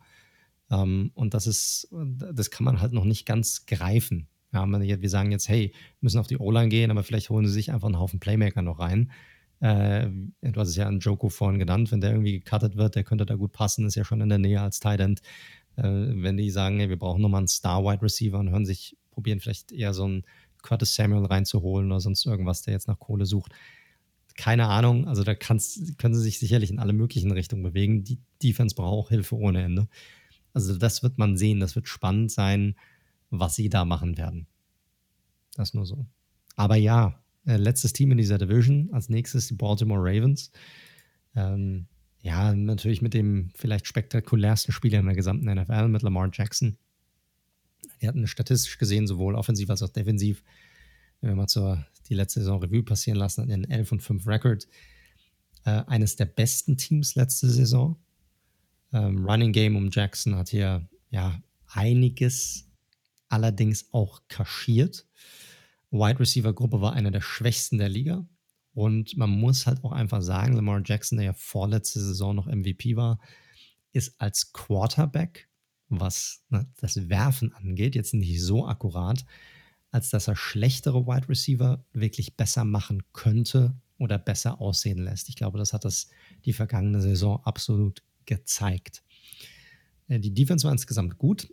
Ähm, das sind Sachen, die wir auch in der vergangenen Saison besprochen haben. Sie hat halt natürlich Probleme, ohne den Blitz wirklich zum QB zu gelangen. Gerade bezüglich der Edge Rusher, da wird absolut auch Hilfe benötigt, weil es auch da einige Abgänge geben wird.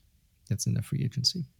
Was den Cap Space betrifft, sind die Ravens eigentlich in einer ganz komfortablen Situation. 17,7 Millionen circa sind sie ähm, äh, unter dem Cap und liegen damit auf Platz 13, also Middle of the Pack, bisschen oberes Drittel, sage ich mal, sind sie mit dabei. Ähm, wenn wir nochmal ganz kurz die Picks, da ist auch nichts Spektakuläres. Ähm, Ravens haben sieben Picks, eins durch sechs, kein Siebtrunden-Pick, dafür zwei Fünftrunden-Pick, also sehr unspektakulär hier. Ist ja bei den Ravens fast schon gang und, gang und gäbe, dass sie da relativ konservativ sind, was ihre Picks angehen, dass sie die auch zusammenhalten, weil sie draften in der Regel auch relativ gut. So kommen wir zu den Free Agents. Also wer könnte die oder wer verlässt die Ravens Stand jetzt? Edge Rusher hatten wir schon angesprochen. Matthew Judan, ein Spieler, der ja letzte Saison getaggt wurde. diese Saison eine ordentliche Saison hatte, jetzt nicht mehr ganz so stark wie das Jahr davor, aber sicherlich trotzdem probieren wird, einen Zahltag daraus werden zu lassen. Yannick Ngakwe ist auch ein Free Agent, für den sie ja getradet hatten mitten in der Saison da nochmal. Auch er wird nochmal gucken, dass er einen langfristigen Vertrag bekommt. Er hat auch keinen Bock mehr, einen, äh, auf, auf diesen Einjahresdeals irgendwie sitzen zu bleiben. Der sucht ja die ganze Zeit schon einen langfristigen Vertrag. Und da will ich direkt mal rein. Ja. Einen von den beiden bin ich mir sicher, dass sie halten. Meinst du? Ja. Dann bin ich aber eher bei den Ngakwe, muss ich sagen. Ja, okay, dann sind wir uns da einig. War, war, also, wie gesagt, kann sein. Kann sein. Günstig wird es auf gar keinen Fall. Da muss man halt mal sehen, weil, wie gesagt, 17 Millionen ist zwar, hört sich nice an. Wir haben es letzte Woche schon angesprochen. Man muss auch immer die Rookies im Kopf behalten. Die machen irgendwo, je nachdem, wie hoch oder wie tief man draftet, zwischen 13 und 19 Millionen aus, normalerweise. Und auch je nachdem, wie viele Draftpicks man hat. Und mit sieben Draftpicks wird man so im Average sein. Also 15 Millionen werden die sicherlich ungefähr Pi mal Daumen einplanen müssen. Und dann bleibt schon nicht mehr so viel übrig. Ähm, äh, Willie Snead, Wide Receiver. Und vielleicht noch ein Name, der hier auffällt. Derek Wolf, Defensive Line. Matt Skura, der Starting Center, ist ein Free Agent. Also da muss man auch gucken. Und dann wirklich die ganze Brigade auf, wa- was die Edge Rusher noch angeht. Ne? Tyus Bowser ist ein Free Agent. Pernell McPhee ist ein Free Agent. Also vier Edge Rusher, die alle Free Agents sind. Da muss nachgerüstet werden. Äh, auch DJ Fluker finde ich einen sehr interessanten Spieler, weil er sowohl ähm, äh, Tackle als auch Guard spielen kann und beides ordentlich bis solide. Und der könnte für viele Teams interessant sein, aber auch weiterhin für die Ravens meiner Meinung nach interessant sein. Eher auf der Guard-Position als auf der Tackle-Position. Warum? Weil äh, Situation, die wir gar nicht so im Detail bisher angesprochen haben. Die Ravens haben ja mit Orlando Brown jemanden auf dem Roster, der äh, nachdem äh, Staley ja verletzt war, der ursprüngliche Left Tackle, dann von Right Tackle auf Left Tackle Position ausgewichen ist und jetzt nicht mehr zurück möchte auf die Right Tackle Position. Und da könnte es momentan, ja, ich weiß, die Leute haben, die Spieler haben Probleme, kassieren irgendwie 16 Millionen pro Jahr und ähm, auf jeden Fall, er will trotzdem Left Tackle spielen ähm, und möchte, wenn er nicht mehr weiter Left Tackle spielen darf, doch bitte getradet werden. Also hier könnte sich cap-technisch noch einiges ergeben für die Ravens, aber natürlich auch ein Loch, das irgendwie gestopft werden muss. Das wird man dann noch sehen, ob man da sich, ob man sich da einigen kann. Ja, definitiv. Ich finde noch Derek Wolf, also er hat echt, äh, der kam ja von den Broncos, ähm, also sprich aus meiner Division sozusagen, hat äh, eine echt gute Saison gespielt. Also auch nicht zu unterschätzender Free Agent, den sie da haben. Korrekt. Also was Pass Rush generell angeht, weil er ist ja auch eher so ein Pass Rush-lastigerer Ja. Defensive Lineman, ähm, Interior Defensive Lineman. Also da wird sich einiges, einiges tun müssen bei den Ravens. Ähm, und das ist auch einer der Hauptneeds, ja, wenn man sich die Teams anguckt, äh, Edge, Edge Rusher. Wir haben die Wide Receiver Gruppe schon genannt. Wie gesagt, eine der schlechtesten aus der vergangenen Saison. Lamar Jackson braucht ja einfach nochmal sowohl konstantere äh, als auch einfach bessere ähm, Wide Receiver, bessere Targets, äh, die er nutzen kann. Ähm, Safety ist eine Position, die man sich definitiv angucken muss bei den Ravens und die eben angesprochene O-Line, Interior als auch Tackle, je nachdem, was hier mit Orlando Brown Jr. passieren wird. Äh, Bezüglich der Targets, hier gibt es einige und hier kann man in alle möglichen Richtungen gehen. Also du hattest es ja schon angesprochen, ich gehe mal ein bisschen querbeet. Wenn man sagt, man nimmt, man behält einen der beiden zwischen Judon und, Garquay, das wird sicherlich nicht günstig werden, aber sagen wir mal einen bleiben sie, sie brauchen trotzdem nochmal einen anderen. Also sie brauchen ja zwei Bookends. Hier habe ich jemanden drauf, den ich auch letzte Woche schon auf einigen Listen drauf hatte. Ähm, und zwar Romeo Aguara. Ich finde, ist einfach gut, ist ein überdurchschnittlicher Edge-Defender, hatte eine gute Saison mit 10 Sacks und wie gesagt, er dürfte auch nicht allzu teuer werden. Ich glaube, das wird auch wieder eine Art Prove-It-Deal werden, den er unter, unterschreibt, vielleicht 6, 7 Millionen pro Jahr. Ähm, äh, wenn er, wenn, wenn das ausreicht, wenn er natürlich irgendwie 10, 11 Millionen haben will und ein anderes und er findet ein Team, das ihm das zahlt, dann dürfte er nur ein Target sein für die Ravens, falls sie einen der ihrer Free Agents nicht oder ihre Free Agents nicht resignen können. Aber definitiv jemand, der meiner Meinung nach dort gut reinpassen würde. Wide Receiver, hier habe ich zwei interessante Leute für die Liste. Curtis Samuel, den hatte ich eben schon mal kurz angesprochen m, bei den Bengals. Der ist noch verdammt jung, der ist fast äh, mit, mit fast 25, hatte eine richtig gute Saison bei den Panthers, sehr flexibel einsetzbar, schnell, dynamisch und dazu wahrscheinlich nicht mega teuer. Also wird wahrscheinlich so irgendwo zwischen 8 bis 10 Millionen liegen.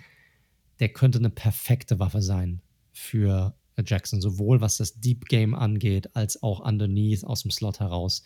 Den kann man wirklich echt unterschiedlich einsetzen. Könnte eine coole Situation sein für ihn. Und dann jemand, den ich interessant finde, und zwar Sammy Watkins. Ja, der ist ja so ein bisschen der vergessene Star bei den Kansas City Chiefs immer noch erst 27 Jahre alt ähm, und könnte, man könnte jetzt einen mega Schnapper machen mit dem, sofern er gesund bleibt und auch so ein bisschen von seiner ehemaligen Dominanz wiederfindet. Also wenn der irgendwie für, ich sag mal, irgendwo zwischen 7 bis 10 Millionen zu haben ist oder so ein Prove-It-Year oder Prove-It-Deal äh, mit ihm machen könnte, dann sollten die Ravens hier meiner Meinung nach absolut zuschlagen. Das könnte eine richtig gute Sache sein für beide Seiten.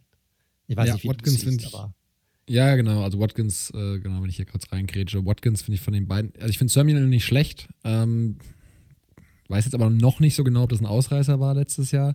Ich finde Watkins so ein bisschen von, von dem als physischen Receiver, auch mal für Contested Catches und sowas, finde ich Watkins ein bisschen spannender. Gerade wenn ich überlege, der genaueste hast du ja schon angesprochen, ist Lamar ja auch nicht. Das heißt, Watkins kann da vielleicht das eine oder andere fangen, was nicht so ganz ideal geworfen ist. Und auch gerade wenn ich dann überlege, in, wenn du dann noch Mark Andrews hast, der wahrscheinlich als Tight End eine größere Rolle wieder haben sollte, hoffe ich doch stark nächstes Müsste. Jahr. Müsste. Und einfach. eben den Speedster Marquise Hollywood Brown. Das würde für mich so ein bisschen besser zusammenpassen als mit, mit Samuel schlussendlich. Ja, ja, wie gesagt, ist auf der Liste bei mir drauf, finde ich, ist, ist gut. Könnte interessant sein. Dann Safety hatten wir schon angesprochen, nämlich zwei Leute drauf. Keanu Neal, den hattest du letzte Woche auch schon mal genannt. Ähm, für, ich glaube, für die Cowboys hattest du ihn drin. Finde ich auch sehr spannend. Wie gesagt, ist ein ehemaliger First-Rounder, typischer Box-Safety, der vor allem, ich sag mal, aufgrund von Verletzungen nie so richtig ins Rollen kam. Bisher Ravens benötigen hier Unterstützung. Der könnte für vier bis fünf Millionen zu haben sein. Wie gesagt, die Safety-Gruppe ist sehr tief dieses Jahr in der Free Agency.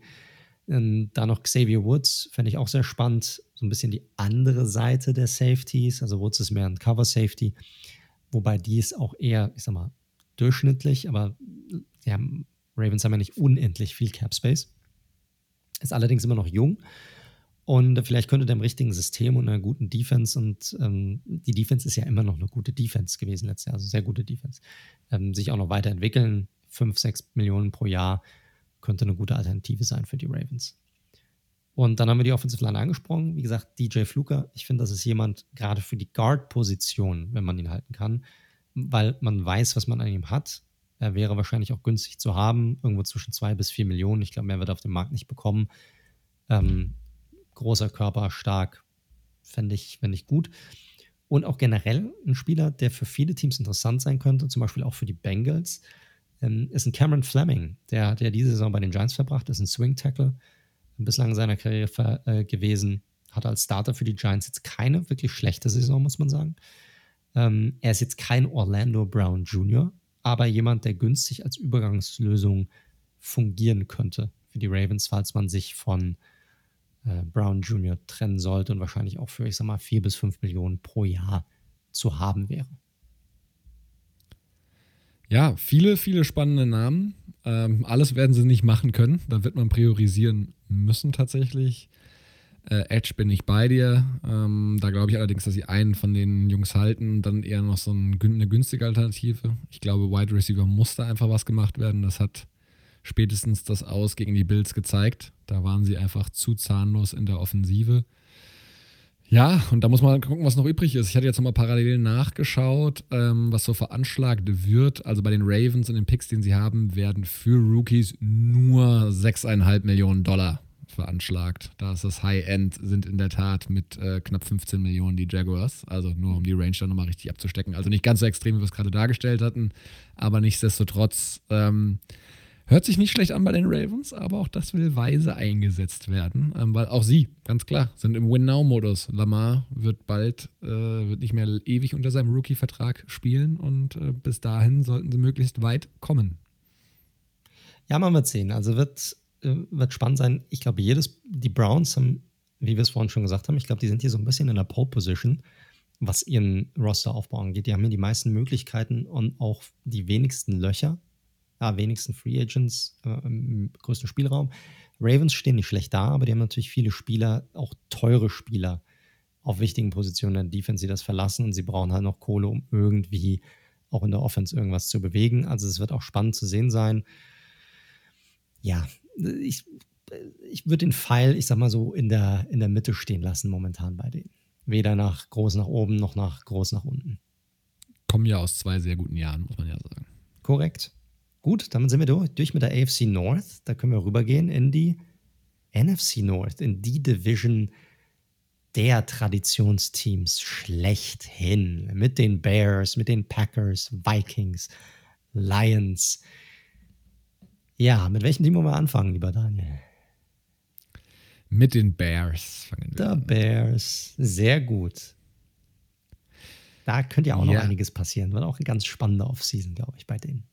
Ja, war auch gar nicht so einfach tatsächlich. Ähm, vielleicht erstmal so ein bisschen vorneweg zur Situation. Ihr wisst, mit einem ausgeglichenen Record, also einem 8 und 8 in die Playoffs gekommen. Dort an den Saints sehr deutlich gescheitert. Ein Spiel, das niemals knapp war. Ja, irgendwie auch so eine komische Saison gewesen. Hin und her auf der Quarterback-Position. Ähm, Trubisky gestartet, dann Foles übernommen. Dann war das aber auch nicht so richtig gut. Dann wieder zurück zu Trubisky und so mit Ach und Krach und diese äh, Saison äh, mit, mit immer mal ein paar Siegen in Folge, mal ein paar Niederlagen in Folge, am Ende den Playoffs eben abgeschlossen in der Wildcard Round. Wichtig bei den Bears, und das ist auch wichtig für mich für die Einschätzung der Free Agency, und das muss man immer da so ein bisschen berücksichtigen, da kämpfen zwei Leute gerade um ihren Job. Wahrscheinlich so sehr wie, ja, vielleicht noch Zach Taylor, aber wie sonst eigentlich kaum andere Coaches. Nämlich Matt Nagy und GM Pace. Ryan Pace, da ist Druck auf dem Kessel. Also die sie befinden sich seit Jahren, seit dem Khalil Mack Trade, eigentlich so im Win-Now-Modus, hatten aber einfach eine Fehleinschätzung, wir hatten es angesprochen, bei Mitch Trubisky. Auch hier ein, für den sie teuer hochgetradet waren, noch damals.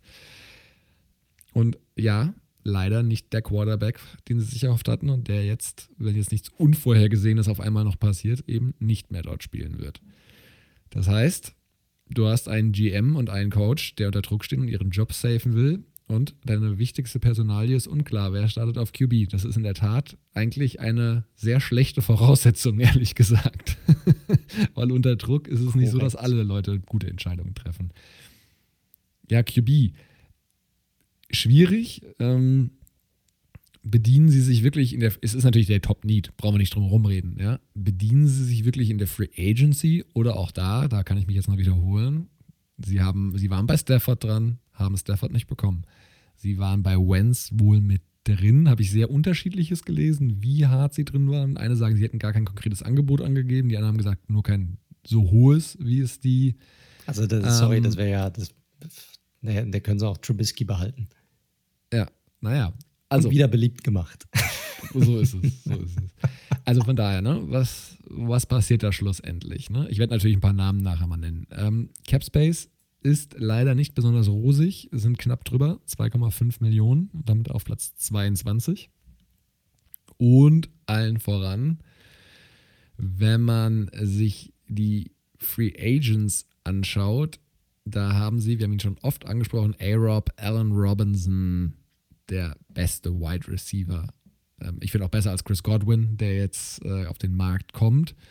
Aber und bei weitem, meiner Meinung nach. Oh, na gut, okay, okay. Also Allen Robinson ist wirklich ein super Wide Receiver. Und also es führt für mich kein Weg dran vorbei. Wir hatten es vorhin schon angedeutet, sie müssen ihn taggen, meiner Meinung nach. Und dann halt irgendwie mit ihm eine Lösung finden, ehrlich gesagt. Ich kann, also du kannst eigentlich so ein Kaliber nicht in die Free Agency gehen lassen. Aber was Weil machst dann du dann? Was, was, was, machst du dann? Weil äh, der hat ja der ist ja bekannt, der hat ja keinen Bock, dort weiter zu bleiben. Also er hat ja gar keine Lust darauf. So, und jetzt tagst du ihn. Du hast ja die Cap-Situation schon angesprochen. Minus zweieinhalb Millionen. Dann haust du dem Tag drauf. Das sind bestimmt, keine Ahnung, was sind es? 18 Millionen, 20 Millionen? Der, was, was kannst du da noch machen? Kannst ja nichts machen. Komme ich ja noch zu, komme ich ja noch zu.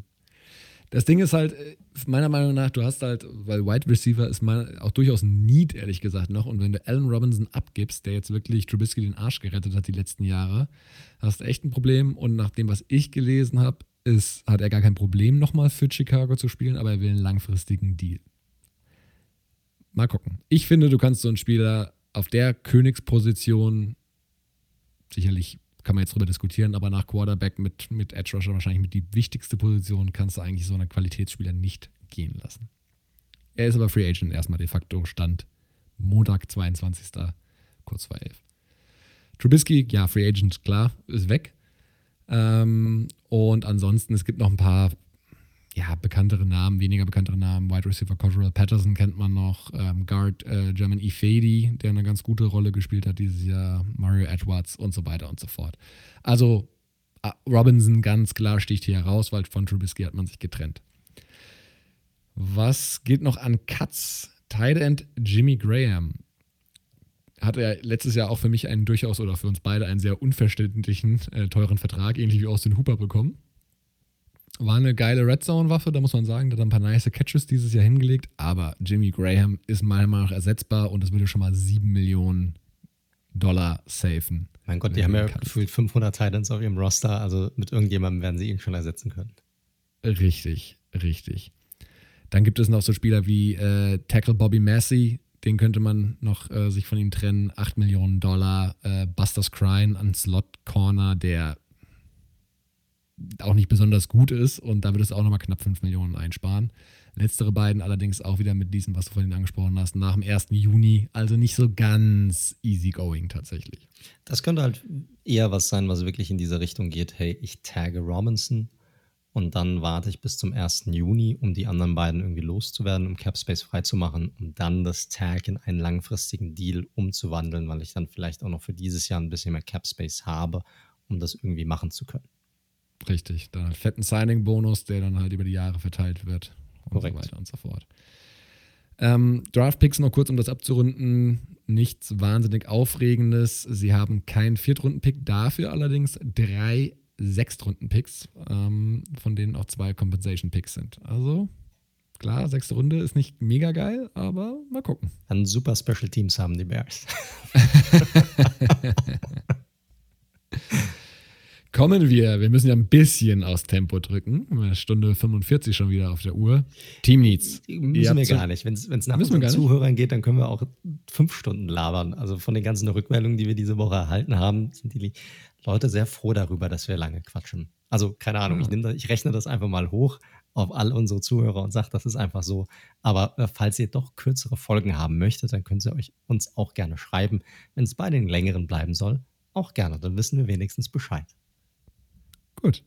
Dann rede ich wieder etwas langsamer. Nein, Spaß beiseite. Team Needs sind klar. Die Offensive. Erstmal als, als Positionsgruppe. Die Defensive ist gut, war vor zwei Jahren herausragend und letztes Jahr immer noch gut. Und auch innerhalb der Offense, Offensive kann man natürlich ganz klar priorisieren. Quarterback. Was machen die Bears auf Quarterback? Es ist nicht ganz leicht, ehrlich gesagt. Also, die Free Agents hatten wir schon gesagt. Es gibt keinen Free Agent, der jetzt wahnsinnig, wahnsinnig sexy ist. Da kommen immer wieder die Namen: Ryan Fitzpatrick, Cam Newton, James Winston. Was machst du davon?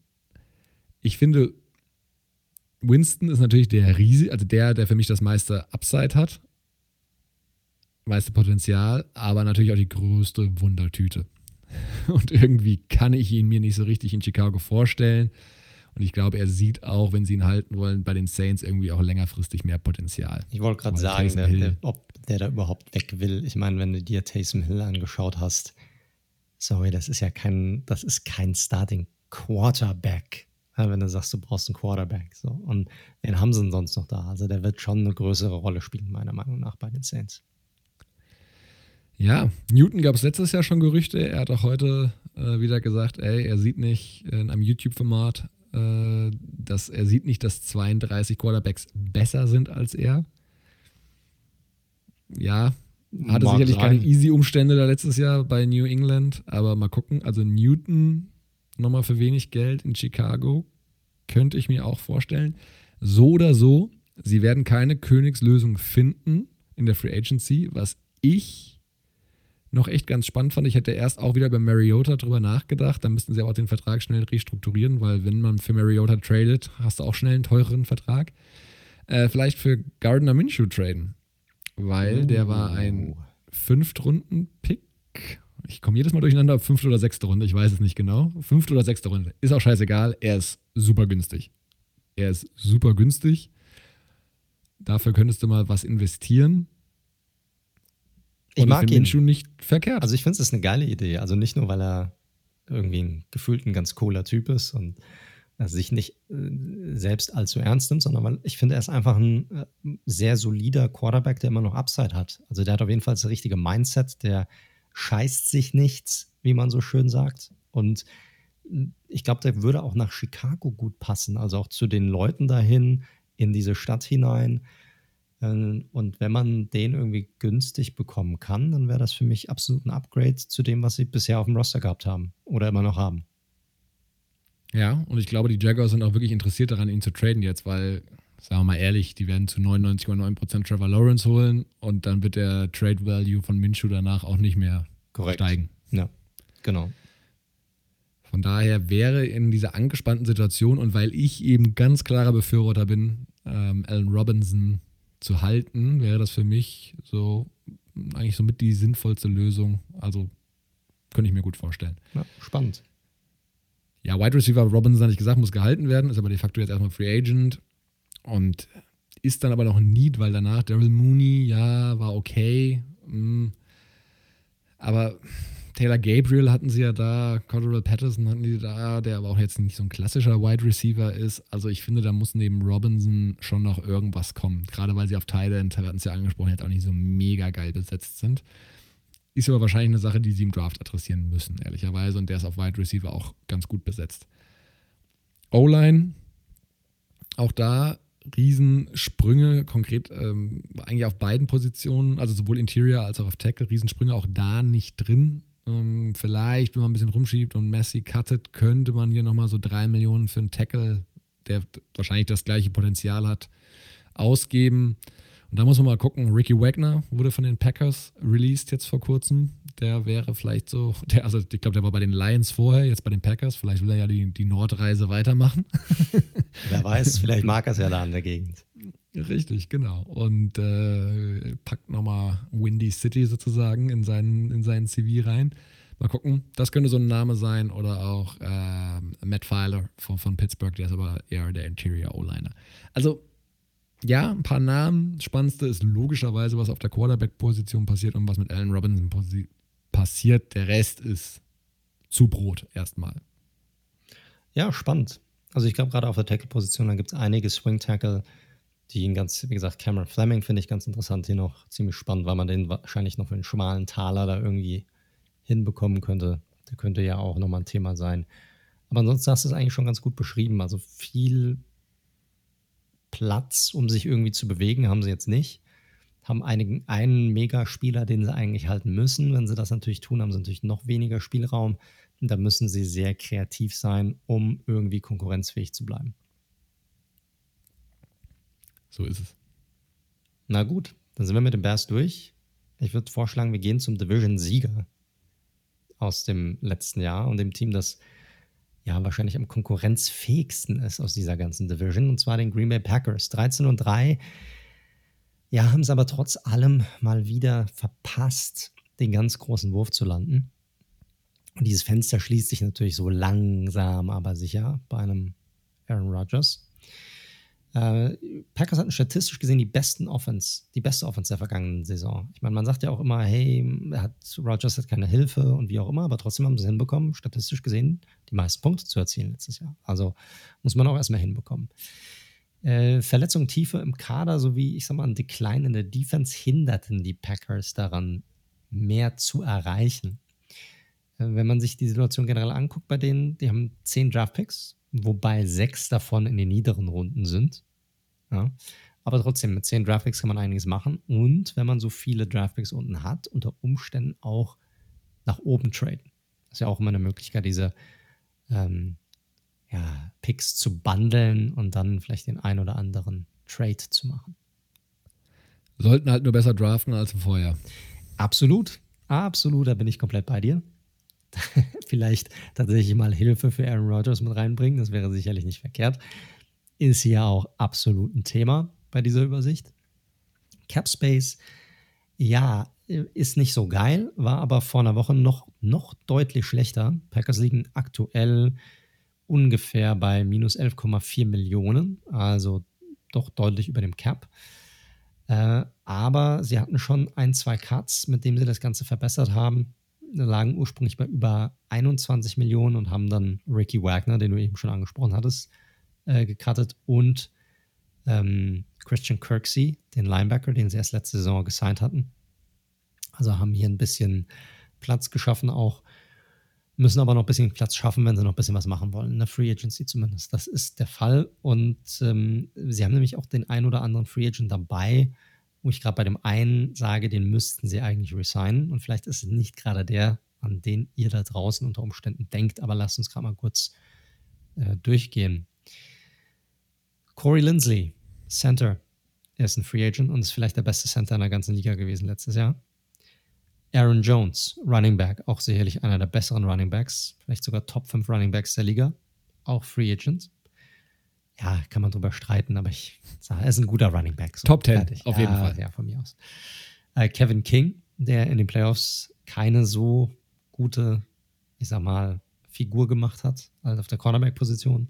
Weiterer Running Back mit Jamal Williams, der Rotational Guy ist, aber ganz ordentlich aussah, fand ich, in den Situationen, wo er den Ball auch mal bekommen hat. Also sind nicht viele, aber ich finde gerade bei Lindsley ist es jemand, den sie auf jeden Fall resignen müssen, weil ne, was ist wichtiger als deinen Star Quarterback zu schützen? Nichts. Und du hast vielleicht einen, vielleicht sogar den besten Center da, den musst du einfach irgendwie probieren zurückzuholen. So, wie sie es machen, weiß ich nicht, aber sie müssen es irgendwie probieren. Es gibt noch Möglichkeiten, ein bisschen Kohle zu sparen, ähm, gibt es den ein oder andere, das ein oder andere Gerücht um Preston Smith, dem Edge Rusher.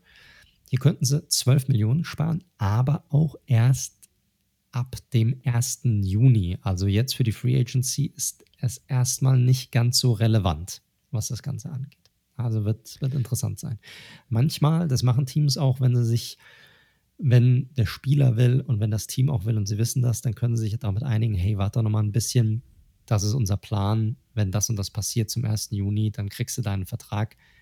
Ich weiß nicht, ob sie das hier so hinbekommen, aber Lindsley wird sicherlich, wird sich sicherlich Angebote in der Free Agency anhören. Da bin ich mir relativ sicher. Hundertprozentig. Aber bin ich bei dir, Top Prio und ja, Aaron Jones, ganz ehrlich, wenn du irgendwie es hast, ich finde, wenn du Williams und AJ Dillon, dann ist das okay auf der Korrekt. Position also plus noch. Für mich ist Aaron Jones jemand, der auf jeden Fall nicht bei den Packers bleiben wird oder sein wird nächste Saison. Das ist meine Meinung. Ich weiß nicht, ob ihr es anders seht da draußen. Wenn ja, dann schreibt es uns gerne. Aber für mich jemand, der nicht, dass er schlecht wäre. Wie gesagt, das ist ein super Running Back, aber er wird zu teuer sein dafür, dass er da drauf bleibt. Team Needs ja, wir hatten, wie gesagt, Center-Position ist ein Given für mich, den müssen sie zurückholen. Dann Wide Receiver, duh, das sind im Grunde genommen jedes Jahr ein, ein Need. Klar, man hatte Wante Adams, den besten, vielleicht den besten Wide Receiver in der NFL. Und ansonsten hat man aber einen Haufen Rotationsspieler, meiner Meinung nach. Sicherlich den einen oder anderen Namen, den ihr kennt da draußen, aber sicherlich keiner, wo man sagt, das ist eine klare Nummer zwei. Ähm, der Rogers helfen könnte. Sie hatten schon Glück, dass mit Tanyen auf der Titan-Position sich jemand entwickelt hat, wo sie jetzt nicht groß suchen müssen. Er hat einen Sprung gemacht, aber Wide Receiver definitiv eine Position, wo sie nachlegen müssen. Dann weiterhin Linebacker-Position, da haben sie generell so ein bisschen eine, eine Drehtür, was das angeht. Ähm, kommt auch ein bisschen darauf an, was sie damit machen wollen mit der Position. Ist auf jeden Fall ein Need. Defensive Line ist für mich ein Need. Da haben sie schon also ich mache mal beides zusammen. Interior Defensive Line und auch Edge Rusher ist für mich ein Lead. Da haben sie einen Rückschritt gemacht, meiner Meinung nach, letztes Jahr. Einfach zu unkonstant gewesen über das Jahr hinweg. Nicht, dass sie jetzt schlecht gewesen wären, waren so Middle of the Pack, aber doch nicht konstant genug, um wirklich einen Run zu machen für einen Super Bowl auch und um auch wirklich andere sehr potente Offensiven ähm, auch zu stoppen oder denen auch Probleme aufzuzeigen. Sie haben mit Zedarius Smith weiterhin jemanden, der sicherlich einer der besseren Edge Rusher ist der Liga. Preston Smith, wie gesagt, große Fragezeichen, hat ein gutes erstes Jahr. Das zweite Jahr war doch sehr enttäuschend. Und Rashad Gary, oder Rashad Gary hat immer, hat, zeigt weiterhin Flashes, dass er Potenzial hat, aber auch hier fehlt weiterhin die Konstanz in seinem Spiel. Also generell was den Pass Rush angeht, da brauchen sie weiterhin Unterstützung. Also wer, was könnten sie hier machen? Also Corey Lindsley, wie gesagt, sollte einer der Top-Prios sein. Lindsay ist einer der besten Center auf dem Markt. Also man sollte ihn unbedingt halten. Der wird allerdings irgendwo zwischen 11 und 13 Millionen mindestens verlangen. So. Wird also nicht einfach werden.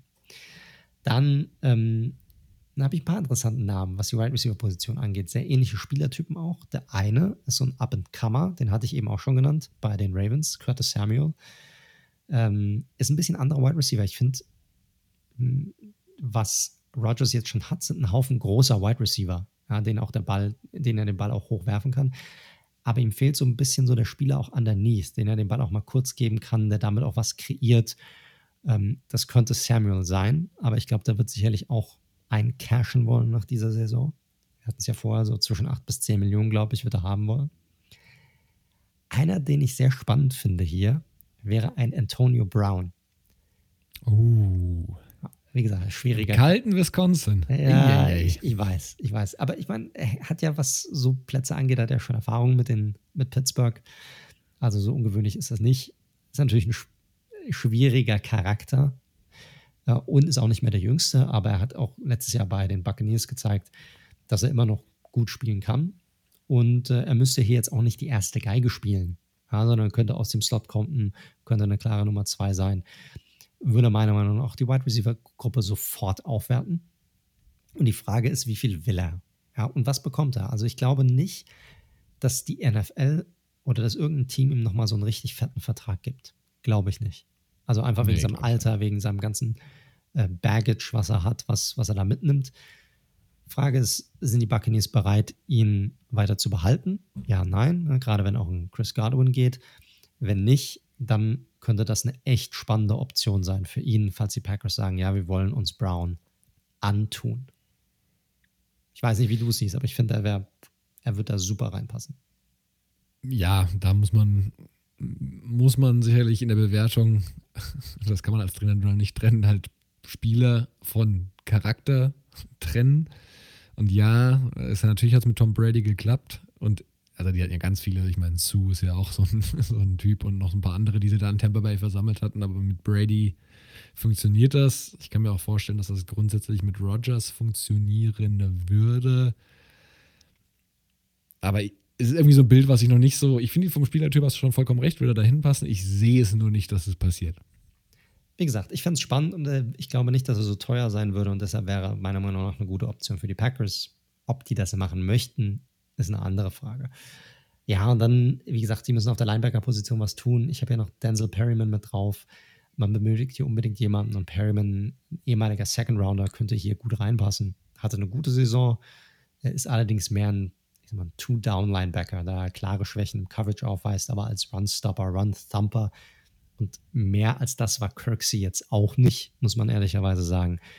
Ähm, ist er aber gerade in dem Bereich einer der besseren Linebacker der Liga und wird sicherlich auch seine, ich sag mal, fünf bis sieben Millionen wird er sicherlich verdienen wollen. Ja, und da bin ich grundsätzlich bei dir. Da brauchen sie einfach Verbesserungen, weil gegen den Run waren sie leider sehr anfällig. Ich glaube, da müssen sie aber tatsächlich noch ein Regal, glaube ich, tiefer greifen müssen am Ende als äh, die 5 bis 7. Wie gesagt, ich glaube, also hier werden sie auch nicht alles von machen können. Hier, es geht einfach nur darum, was wären so die, die besseren Spieler auf der Position, die ja. sie mit reinnehmen könnten. Alles kriegen sie nicht hin. Aber Perryman wäre einer, wenn sie sagen, das ist eine Prio, die wir haben, wo wir auf jeden Fall jemanden brauchen, um gerade diese Run-Defense-Schwäche, die man besitzt, zu stoppen, dann ist er jemand, der, den man definitiv auf dem Radar haben sollte. Ja, und ansonsten äh, sind wir eigentlich durch mit den Packers. Die sind viel verlieren sie nicht. Wie gesagt, ich glaube, Running Back Position, da haben sie auch Leute jetzt schon auf dem Roster, da können sie auch nochmal über den Draft vielleicht nochmal das ein oder hier nochmal jemanden dazu holen. Da müssen sie Aaron Jones nicht unbedingt resignen. Vielleicht können sie auch Jamal Williams zurückholen, wäre auch nochmal eine Option, ihm nochmal eine größere Rolle zu geben. Lindsley ist für mich ein Must. Was er danach noch hinbekommen, das wird man sehen. Prinzipiell sind sie für mich weiterhin auch mit dem Roster, weil das meiste zusammen bleibt, haben sie immer noch den besten Roster momentan in dieser Division. Definitiv, definitiv. Ein bisschen besser draften und ein bisschen besser da die Positional Value auch mit reingeben an der Stelle. Mehr, mehr auf H-Back in Runde als 3. Auf, als auf Wunsch, was irgendwann mal in der Zukunft sein könnte. So ist es. So ist es. Genau, und dann können wir zum nächsten Team rüber schwappen, oder? Nehmen wir die Minnesota Vikings. Ja, die Vikings kommen aus einer 7 und 9 Saison, die auch so ein bisschen, die lief ja quasi genau gegenübergesetzt von der Saison von den Chicago Bears. Ähm, nämlich sehr, sehr schlechter Start. Dann auf einmal wieder doch im Playoff Race äh, eingestiegen und dann waren die so nach zwei Drittel der Saison beide Teams auf Augenhöhe, aber so richtig ausgegangen ist es sich nicht mehr für die Playoffs und das lag weniger an der Offense. Die spielte, war nämlich nach laut äh, Pro Football Focus Platz 11, also durchaus gut, nicht verkehrt. Und man hat mit Justin Jefferson da ja auch einen absoluten Sechser im Lotto im Draft gezogen. Kommenden Superstar, mutmaßlich, wenn er jetzt nicht extrem abbaut.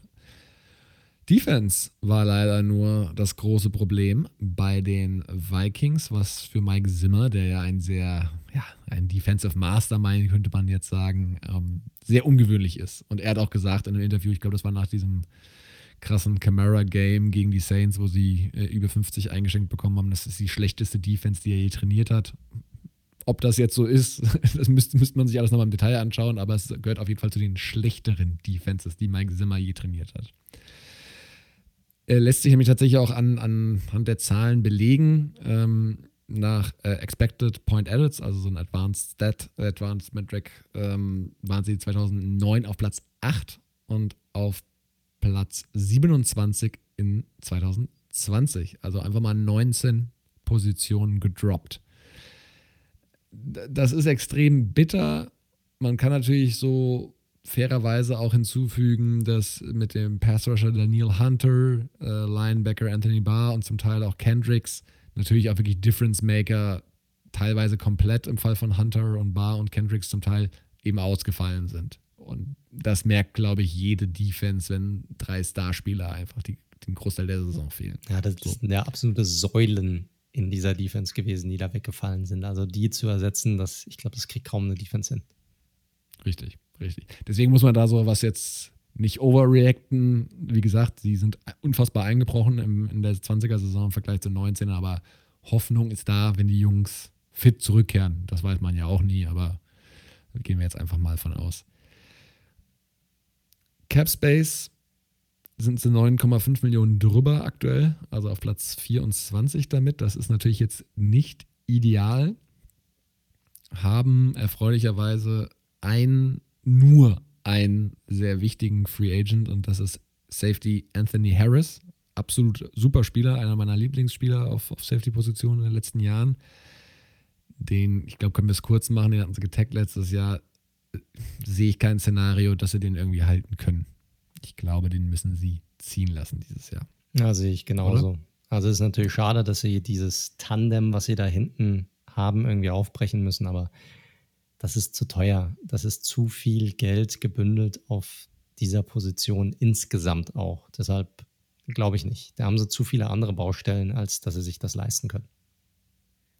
Richtig. Sehe ich genauso. Ähm, ja, gibt noch Linebacker Eric Wilson, ähm, Guard äh, mit Dozier. Aber das ist nicht weiter relevant.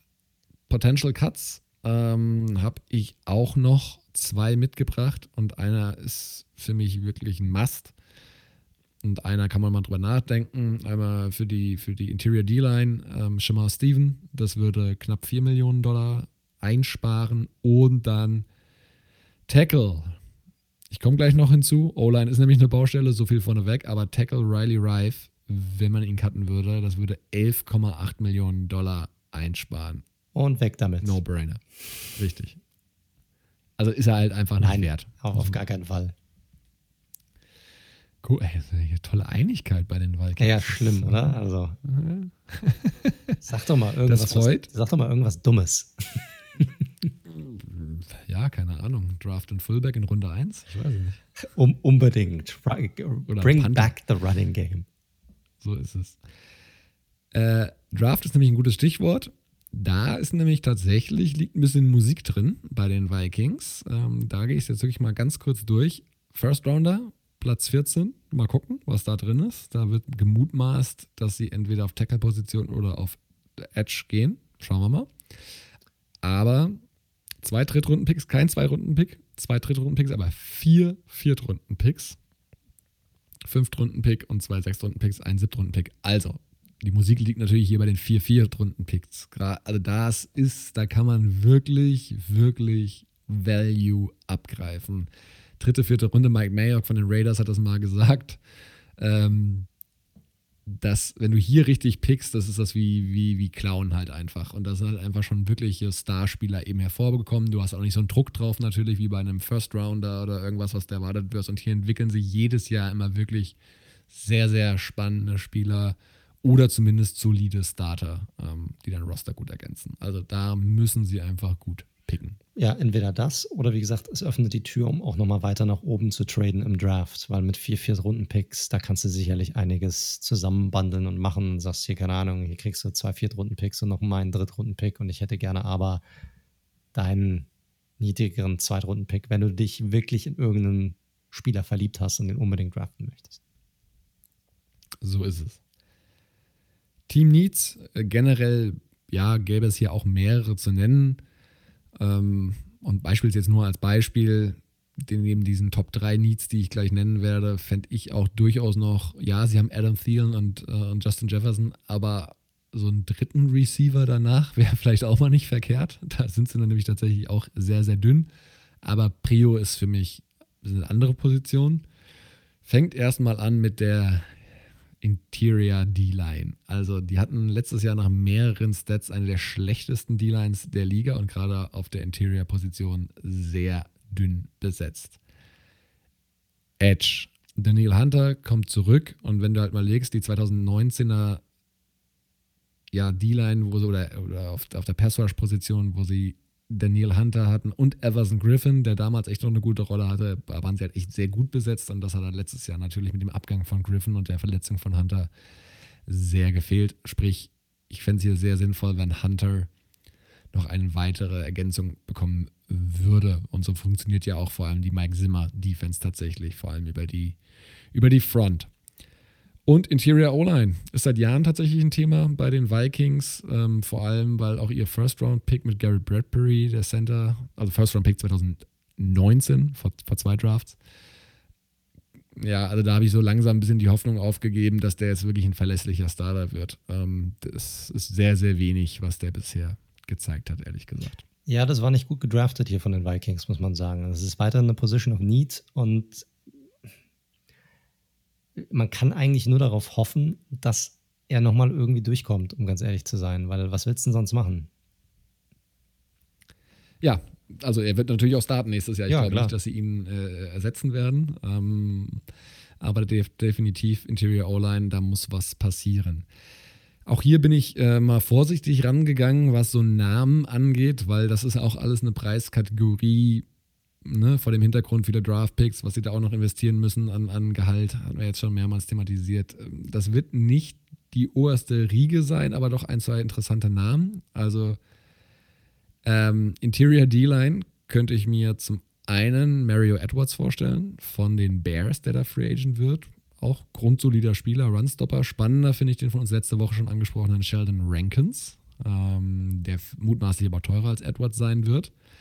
Könnte aber nochmal ein Spieler sein, ich glaube, der ist aber bei vielen Teams auf dem Zettel, der da wirklich nochmal einen Impact kreieren kann. Also finde ich einen ganz guten Namen. Edge habe ich zwei, wie ich finde, ganz spannende Optionen. Das eine wäre so ein bisschen die, die Love Story, die Rückkehr von Everson Griffin, nachdem dieser kurze Aufenthalt bei den Cowboys und dann bei den Lions nicht so richtig gefruchtet hat. Wiedervereinigung mit Daniel Hunter. Griffin war, muss man sagen, letzte Saison ausgenommen, super produktiv. Ich bin sehr gespannt, wie er es angeht, weil in der letzten Offseason haben wir ja noch im Juli über ihn gesprochen. Er hat sehr, sehr lange gewartet, bis er wieder unterschrieben hat. Und ja, mal gucken. Kann man nicht so ganz einschätzen. Ist natürlich schon 32, 33, also kein ganz junger Spieler mehr. Aber kennt natürlich in Minneapolis alles. Also nicht, nicht ganz doof. Oder ähnliche Kategorie kann auch sowohl Inside als auch Outside spielen. Ryan Kerrigan vom Washington Football Team. Ähm, ich weiß jetzt nicht mehr, ob er der, der Spieler ist, der den krassen Pass Rush kreieren kann. Ich fand ihn sehr unterschätzt die letzten Jahre. Ja, der hat einen krassen aber als Runstopper definitiv. Der hat einen krassen Motor. Ja. Das, ist ein, das ist ein Spieler, der ist eigentlich gemacht für Mike Zimmer, weil er halt nicht aufhört zu spielen. Auf den kannst du dich immer verlassen. Der ist grundsolide. Der hält die Edge auch im Run-Game. Ist ein, ist ein guter Defender. Selbst in seinem Alter wird er jetzt noch der Hardcore 10, 15 Sack Pass Rusher sein. Nein aber jemanden, den du auf die andere Seite stellen kannst und auf den du dich verlassen kannst, gegenüber von Daniel Hunter auf jeden Fall. Sehr gut. Finde ich gut. Dann, also ist eine gute Wahl. Gefallen ja. mir beide gut. Ich würde sogar, also wenn sie die Cap Space hätten, würde ich sogar beide nehmen. Zugleich. Weil dann hättest du eine coole Rotation mit so zwei Älteren, die sich das so ein bisschen teilen können. Ja. Auf der anderen Seite Daniel Hunter, das wäre wär eine sehr charmante Lösung. Und Interior O-Line, ja, es ist eine schwierig, muss man auch fairerweise sagen, ist auch immer eine schwierig zu bewertende Position, äh, ehrlicherweise. Ähm, da gibt es einen Namen, den ich jetzt so in ein, zwei, ähm, ja, von so, so Beatwritern auch gelesen hatte. Austin Blythe von den Rams, hat sowohl Center als auch Guard gespielt.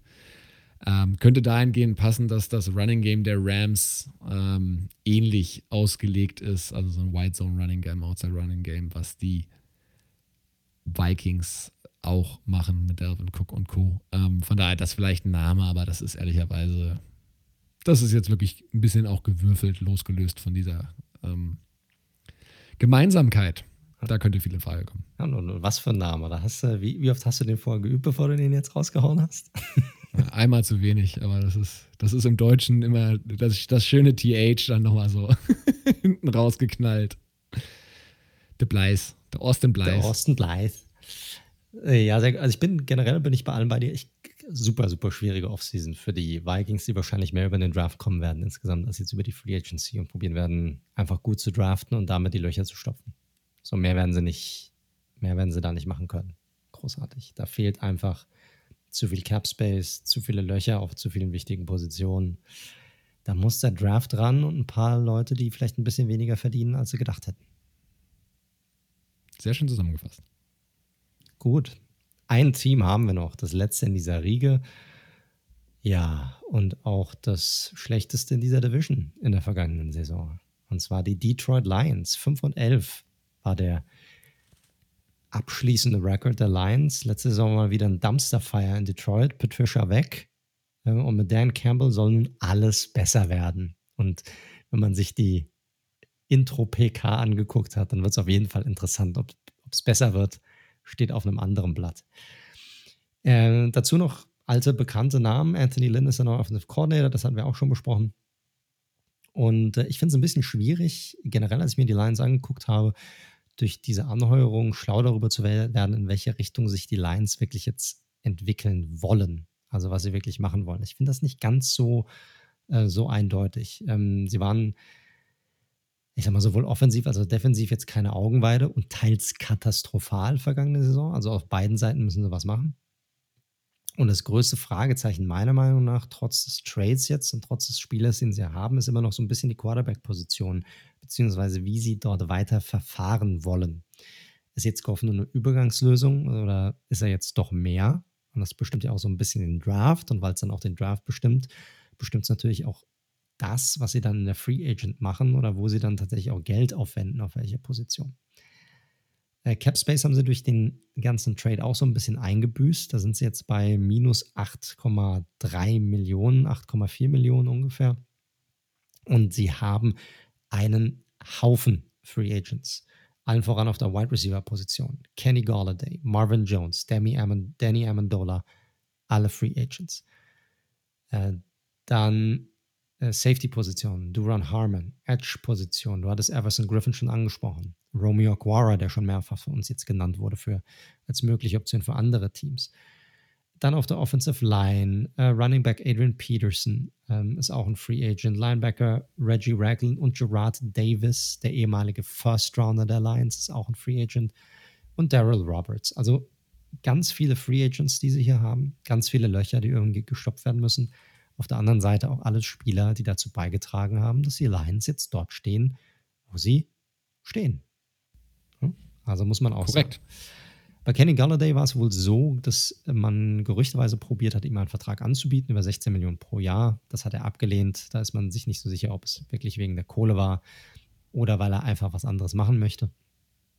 Ähm, er ist auf jeden Fall einer der interessanteren Free Agents auf dieser Position ähm, in dieser gesamten Offseason, in der gesamten Free Agency-Periode. Äh, es gibt noch Möglichkeiten hier für die Lions ein bisschen Cap Space freizuschaufeln. Wir haben hier mit äh, Nick Williams, ein Defensive Lineman, Rotational Guy. Da könnte man knapp unter 5 Millionen einsparen, wenn man ihn cuttet. Ähm, Defensive Lineman Danny Shelton würde man auch circa 4 Millionen einsparen. Und ein bekannterer Name hier auf der Liste, Cornerback Desmond Trufant, würde knapp über 6 Millionen einsparen. Und wenn man möchte, auch hier ein June First Cut dabei, Jesse James, Tight End. Hier könnte man 5 Millionen sparen, wenn man ihm nach, den, nach dem 1. Juni cutten würde. Also Möglichkeiten, unter den Cap, unter das Cap-Level zu kommen, hier auf jeden Fall für die Lions, auch schon vor dem 1. Juni. Aber viel Spielraum haben sie definitiv nicht. Ein schönes Beispiel für einen Kader, der sehr viel mit jedes Jahr mit teuren Free Agents aufgefüllt worden ist seit Jahren, kaum selbst was entwickelt. Deep Draft Picks haben auch nicht gesessen und dann stehst du da mit einem so schlechten was 511-facher Team, das deutlich über dem Cap. Klar, natürlich aufgrund der Corona-Situation auch das. Also, ja. Korrekt. Sehr schade. Korrekt. Und das Problem ist, viele Draft Picks haben sie auch nicht, nämlich nur sechs Stück. Und jetzt werdet ihr euch fragen, ja gut, aber sie haben doch gerade den Matthew Stafford weggetradet. Ja, aber da ist für dieses Jahr erstmal nur ein Drittrunden-Pick dabei. Die beiden First-Rounder kommen erst über die nächsten zwei Jahre dazu. Also dieses Jahr haben sie dann nicht so viel dabei. Und das heißt, sie haben einen First-Round-Pick, einen in der zweiten Runde, zwei in der dritten und dann noch einen vierten Fünf-Runden-Pick. Und das war's auch schon. Also die Picks, die sie haben, die müssen auf jeden Fall sitzen, wenn sie irgendwie vorankommen möchten. Aber dieses Projekt ist ja eh langfristig angelegt. Dan Campbell hat einen Sechsjahresvertrag bekommen. Sie haben auch einen neuen GM dazu bekommen. Also äh, das wird sicherlich kein Team sein, das von heute auf morgen wieder irgendwie um diesen Division-Titel mitspielen wird. Aber trotzdem, lasst uns mal angucken. Sie haben viele Löcher. Äh, wie könnten sie diese stopfen? Was ist wichtig? Team Needs eigentlich alles, überall, auf jeder Position. Aber natürlich, Wide Receiver, da fallen drei weg. Ähm, Edge Rusher haben kaum Druck kreiert, super wichtig. Linebacker fallen auch einen Haufen weg und die, die da waren, waren auch nicht wirklich prickelnd. Offensive Line, auch hier wieder. Ich meine, sie haben letzte Saison auch schon echt Kohle ausgegeben mit Latei, der absolut enttäuschend war. Wir hatten es schon echt in der Off-Season angeprangert, ne, weil er war ja noch nicht mal ein Starting Tackle in Philadelphia gewesen. Ja. Ich fand ihn noch nicht mal enttäuschend. Ich fand ihn genauso, wie ich ihn erwartet habe. Ich hätte ihm nur nicht so viel Geld gegeben. das ist das Problem. Stimmt auch wieder, absolut. Also er war genauso, wie wir erwartet haben, einfach schlecht. Und er hat einen 50 Millionen Dollar Vertrag, den er letzte Saison unterschrieben hat. Also los wird man ihn auch nicht. Also Offensive Line ein Thema, Cornerback ein Thema, trotz Okuda, der auch, klar, wir haben es so oft erwähnt, Cornerback, super, super, super schwierige Position zu erlernen. Vielleicht die schwierigste was die Transition angeht, vom College in die Pros. Aber Okuda war, was war dritter overall? Genau, dritter overall. Ja. So. Ja. Ähm, und das war schon echt dürftig, was dabei rumkam, muss man sagen. Ja, und dann auf der Safety-Position. Also wirklich eigentlich überall. Überall haben sie Baustellen. Ähm, und viel Cap Space haben sie jetzt auch nicht. Deshalb auch hier bin ich ein bisschen vorsichtiger hingegangen. Auch die eine oder andere Option vielleicht dabei, die ein bisschen teurer ist. Aber mal gucken. Edge-Position äh, habe ich Melvin Ingram hier dabei. Warum? Weil erstens, sie brauchen Hilfe. Zweitens, ähm, er kennt Anthony Lynn. Ja, also hier gibt es diese, äh, diese Zusammenkunft sozusagen. Ähm, ist immer noch ein guter Defender, aber in seinem Alter wird er wahrscheinlich jetzt keinen Long-Term-Deal mehr erhalten, glaube ich zumindest nicht. Ähm, hier könnte man ein bisschen spielen mit einem Vertrag, wenn man ihm, ich sag mal, so einen Zwei- oder einen Drei-Jahres-Deal gibt, der vielleicht einfach ein Einjahresdeal ist, ja, ähm, den man schlau strukturiert und man hat eine Planstelle, die man dann ähm, nicht mehr offen hat. Acht bis zehn Millionen wird er sicherlich haben wollen. Mal sehen, ob man den unterkriegt, aber er ist definitiv ein solider Spieler und jemanden, den man, den die Lions gebrauchen könnten. Gefällt mir gut, landet aber leider bei seinem ehemaligen Defensive Coordinator Gus Bradley in Las Vegas. Meinst du? Schauen wir mal. Schauen wir mal. Zu, zu, den, zu, den, Raiders kommen wir ja noch in zwei Wochen. Da ist Pass Rush durchaus auch ein Thema. Mal wieder. Korrekt, korrekt. Ein, ein, Spieler, der weiterhin bei mir Verwendung verwendet, ist Curtis Samuel. Auch hier äh, noch verdammt jung, wie gesagt, nur fast 25 Jahre alt. Ähm, flexibel einsetzbar, schnell, dynamisch hatten wir alles schon. Ähm, dazu aber hier natürlich die Möglichkeit bei den Lions nach den ganzen Abgängen der Receiver vielleicht der Go-To-Guy zu sein. Ja, für einen Jared Goff, der ja auch bei den Rams mit vielen, mit zwei Receivern gespielt haben, die ja auch oft aus dem Slot herauskamen. Also das könnte ihm echt hier helfen. Mhm. Hier ist die Frage, also entweder Long-Term-Deal, falls die Lions die Kohle haben und das machen möchten, aber das könnte auch eine super ähm, äh, ja, Station sein für äh, Samuel nochmal so einen Einjahresdeal zu unterschreiben. Ja, weil das wäre eine gute Offense für ihn, guter Quarterback für ihn, wo er nochmal richtig steil gehen könnte, sagen könnte, hey, ich hole mir hier meine 1100, 1200 Yards Receiving und dann mache ich richtig Asche nächstes Jahr. Wenn dann das auch das Salary Cap größer ist, also mehr, das, das könnte das sein. Genau, das ist relativ, das ist ein Thema, das wir jetzt noch gar nicht so explizit angesprochen hatten. Ich glaube, letzte Woche kurz mal angerissen. Ich glaube tatsächlich wirklich, diese Offseason ist wirklich sehr, sehr, sehr besonders. Teams hatten ganz anders geplant, bevor Corona kam, müssen jetzt total sich anpassen, müssen Spieler entlassen. Ich habe jetzt gerade gesehen, die Eagles haben jetzt auch schon den zweiten, nicht nur Deshaun Jackson, Right Receivers raus, sondern auch schon Jeffrey. Kommt beides nicht überraschend. Ähm, also hier wird, hier werden noch viele Spieler gecuttet und hier werden sehr viele Spieler nicht das Geld bekommen, was sie sich erhofft hatten. Und ich glaube, es wird sehr, sehr viele von diesen One-Year-Prove-Deals geben, wo wirklich Spieler teilweise unfassbare Schnäppchen sein werden.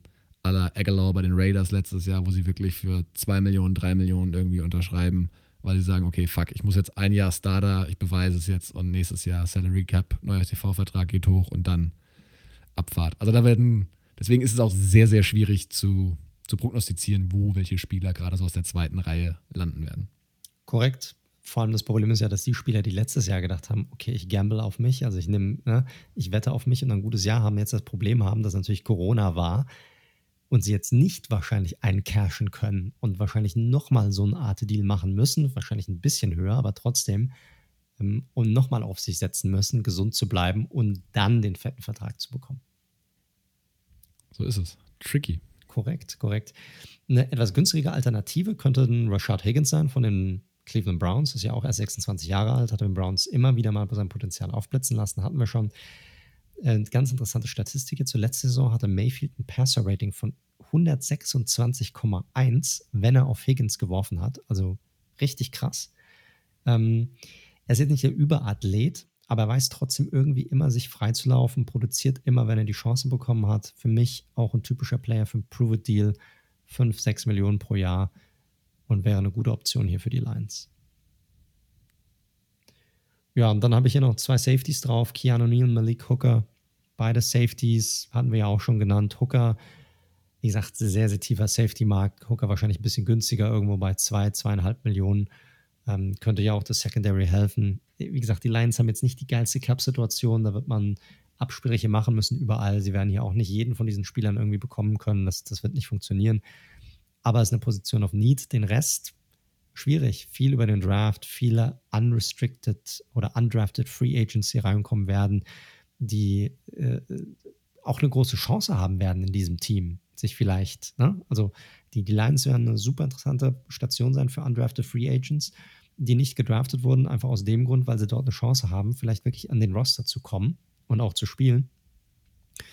Und da werden sie sicherlich noch den einen oder anderen interessanten, interessanten Spieler abzwacken können. Ansonsten wird es schwierig, Mann. Also ich kann mir auch vorstellen, dass bei der, viele spekulieren damit, dass sie sich vielleicht bei der Wide Receiver Position probieren, nochmal den einen oder anderen zurückzuholen, wie Marvin Jones.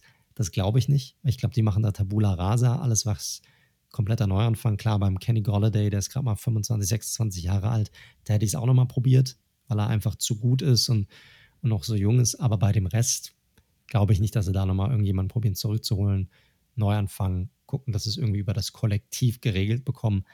Aber das wird eine ganz schwierige Offseason für die Lions und auch eine ganz schwierige Saison. Kann ich dir nur komplett zustimmen ist, glaube ich, ein Roster. Ich weiß gar nicht. Wir wollen euch natürlich immer mal so Ideen geben, ne, wer auf die Positionen irgendwie passen könnte. Ich glaube, in der Realität wird einfach nicht so viel passieren in der Free Agency. Also was jetzt spektakulär ist, natürlich werden sie Spieler holen, natürlich werden sie Spieler abgeben, aber ich glaube nicht, dass sie viel Geld ausgeben werden, sondern du, äh, wie du schon gesagt hast, da geht es erstmal um diese ganzen Expatriates von Matt Patricia, die alle teuer eingekauft worden sind. Ich meine, da gibt es ja mit Flowers, mit Jamie oh Gott, Collins. Ey, ich habe gesehen, Flowers hat irgendwie ein Cap-Hit von 18 Millionen für die nächste Saison. Das ist der Wahnsinn. Richtig, richtig. Ja, der hatte halt vor seiner Free Agency ein gutes Jahr gehabt bei den Patriots. Aber Patriots Defense oder generell immer schwierig, immer schwierig. Ähm, ja, muss man mal schauen. Also, wie gesagt, ich glaube, bei den Lions sollte man sich keine großen Hoffnungen machen, dass da in der Free Agency wahnsinnig viel passiert. Ich würde gucken, ob sie doch nochmal irgendwie Golladay überzeugen können, langfristig und dann den Capit irgendwie ein bisschen verschieben. Oder vielleicht jetzt auch früh nehmen, dass sie später um ihn rumbauen können. Ich weiß es nicht genau, aber alles andere Winterschlussverkauf, alles muss raus. Korrekt. Gut. Damit sind wir am Ende der unserer zweiten Free Agency Preview. Diese Woche war es die North. Welche Division werden wir nächste Woche dran nehmen? Wir machen weiter jetzt im Süden, ganz wie man es auch immer schön auf den, auf den Tabellen. Vom sieht. Norden in den Süden, auch interessant. Ah ja, dann auch mit dem aktuellen Super Bowl Champ. Spannend, sehr gut. Äh, ja, Leute, zweieinhalb Stunden, wieder wie letzte Woche. Ich hoffe, es hat euch diese Woche auch wieder gefallen. Ich hoffe, ihr schaltet dann auch nächste Woche wieder ein, wenn wir dann die AFC South und die NFC South durchnehmen. Ihr hört den Red Zone Football Podcast. Ihr findet uns auf allen gängigen Podcast-Plattformen von Google Podcasts über Spotify, Apple Podcasts, Stitcher, Deezer, you name it. Wir sind da drauf. Wie vorhin schon gesagt, ihr könnt uns mit Feedback jederzeit gerne anschreiben, uns auch gerne folgen auf unseren Social Media Kanälen. Dort findet ihr auch alle möglichen Infos, auch gerade nochmal zu unseren Free Agency Previews. Die haben wir dort alle nochmal zusammengefasst ähm, zum Beispiel auf Instagram unter dem Handle at redzone.live ähm, oder auch, könnt uns auch gerne auf Twitter folgen unter redzone underscore live. Dort kommen wir eher über die News und über die täglichen Takes zu allem rund um die NFL. Also folgt uns sehr gerne und drückt heftig den Abonnieren-Button. Ansonsten, lieber Daniel, bleibt mir nichts anderes übrig, als dir diese Woche mal wieder zu danken, dass du mit dabei warst. Sehr gerne. Hat wie immer sehr viel Spaß gemacht. Ja, mir auch, wie, wie immer. Und euch da draußen noch eine gute Woche zu wünschen. Haut rein, genießt die Sonne, genießt das gute Wetter, bleibt gesund und bis zum nächsten Mal.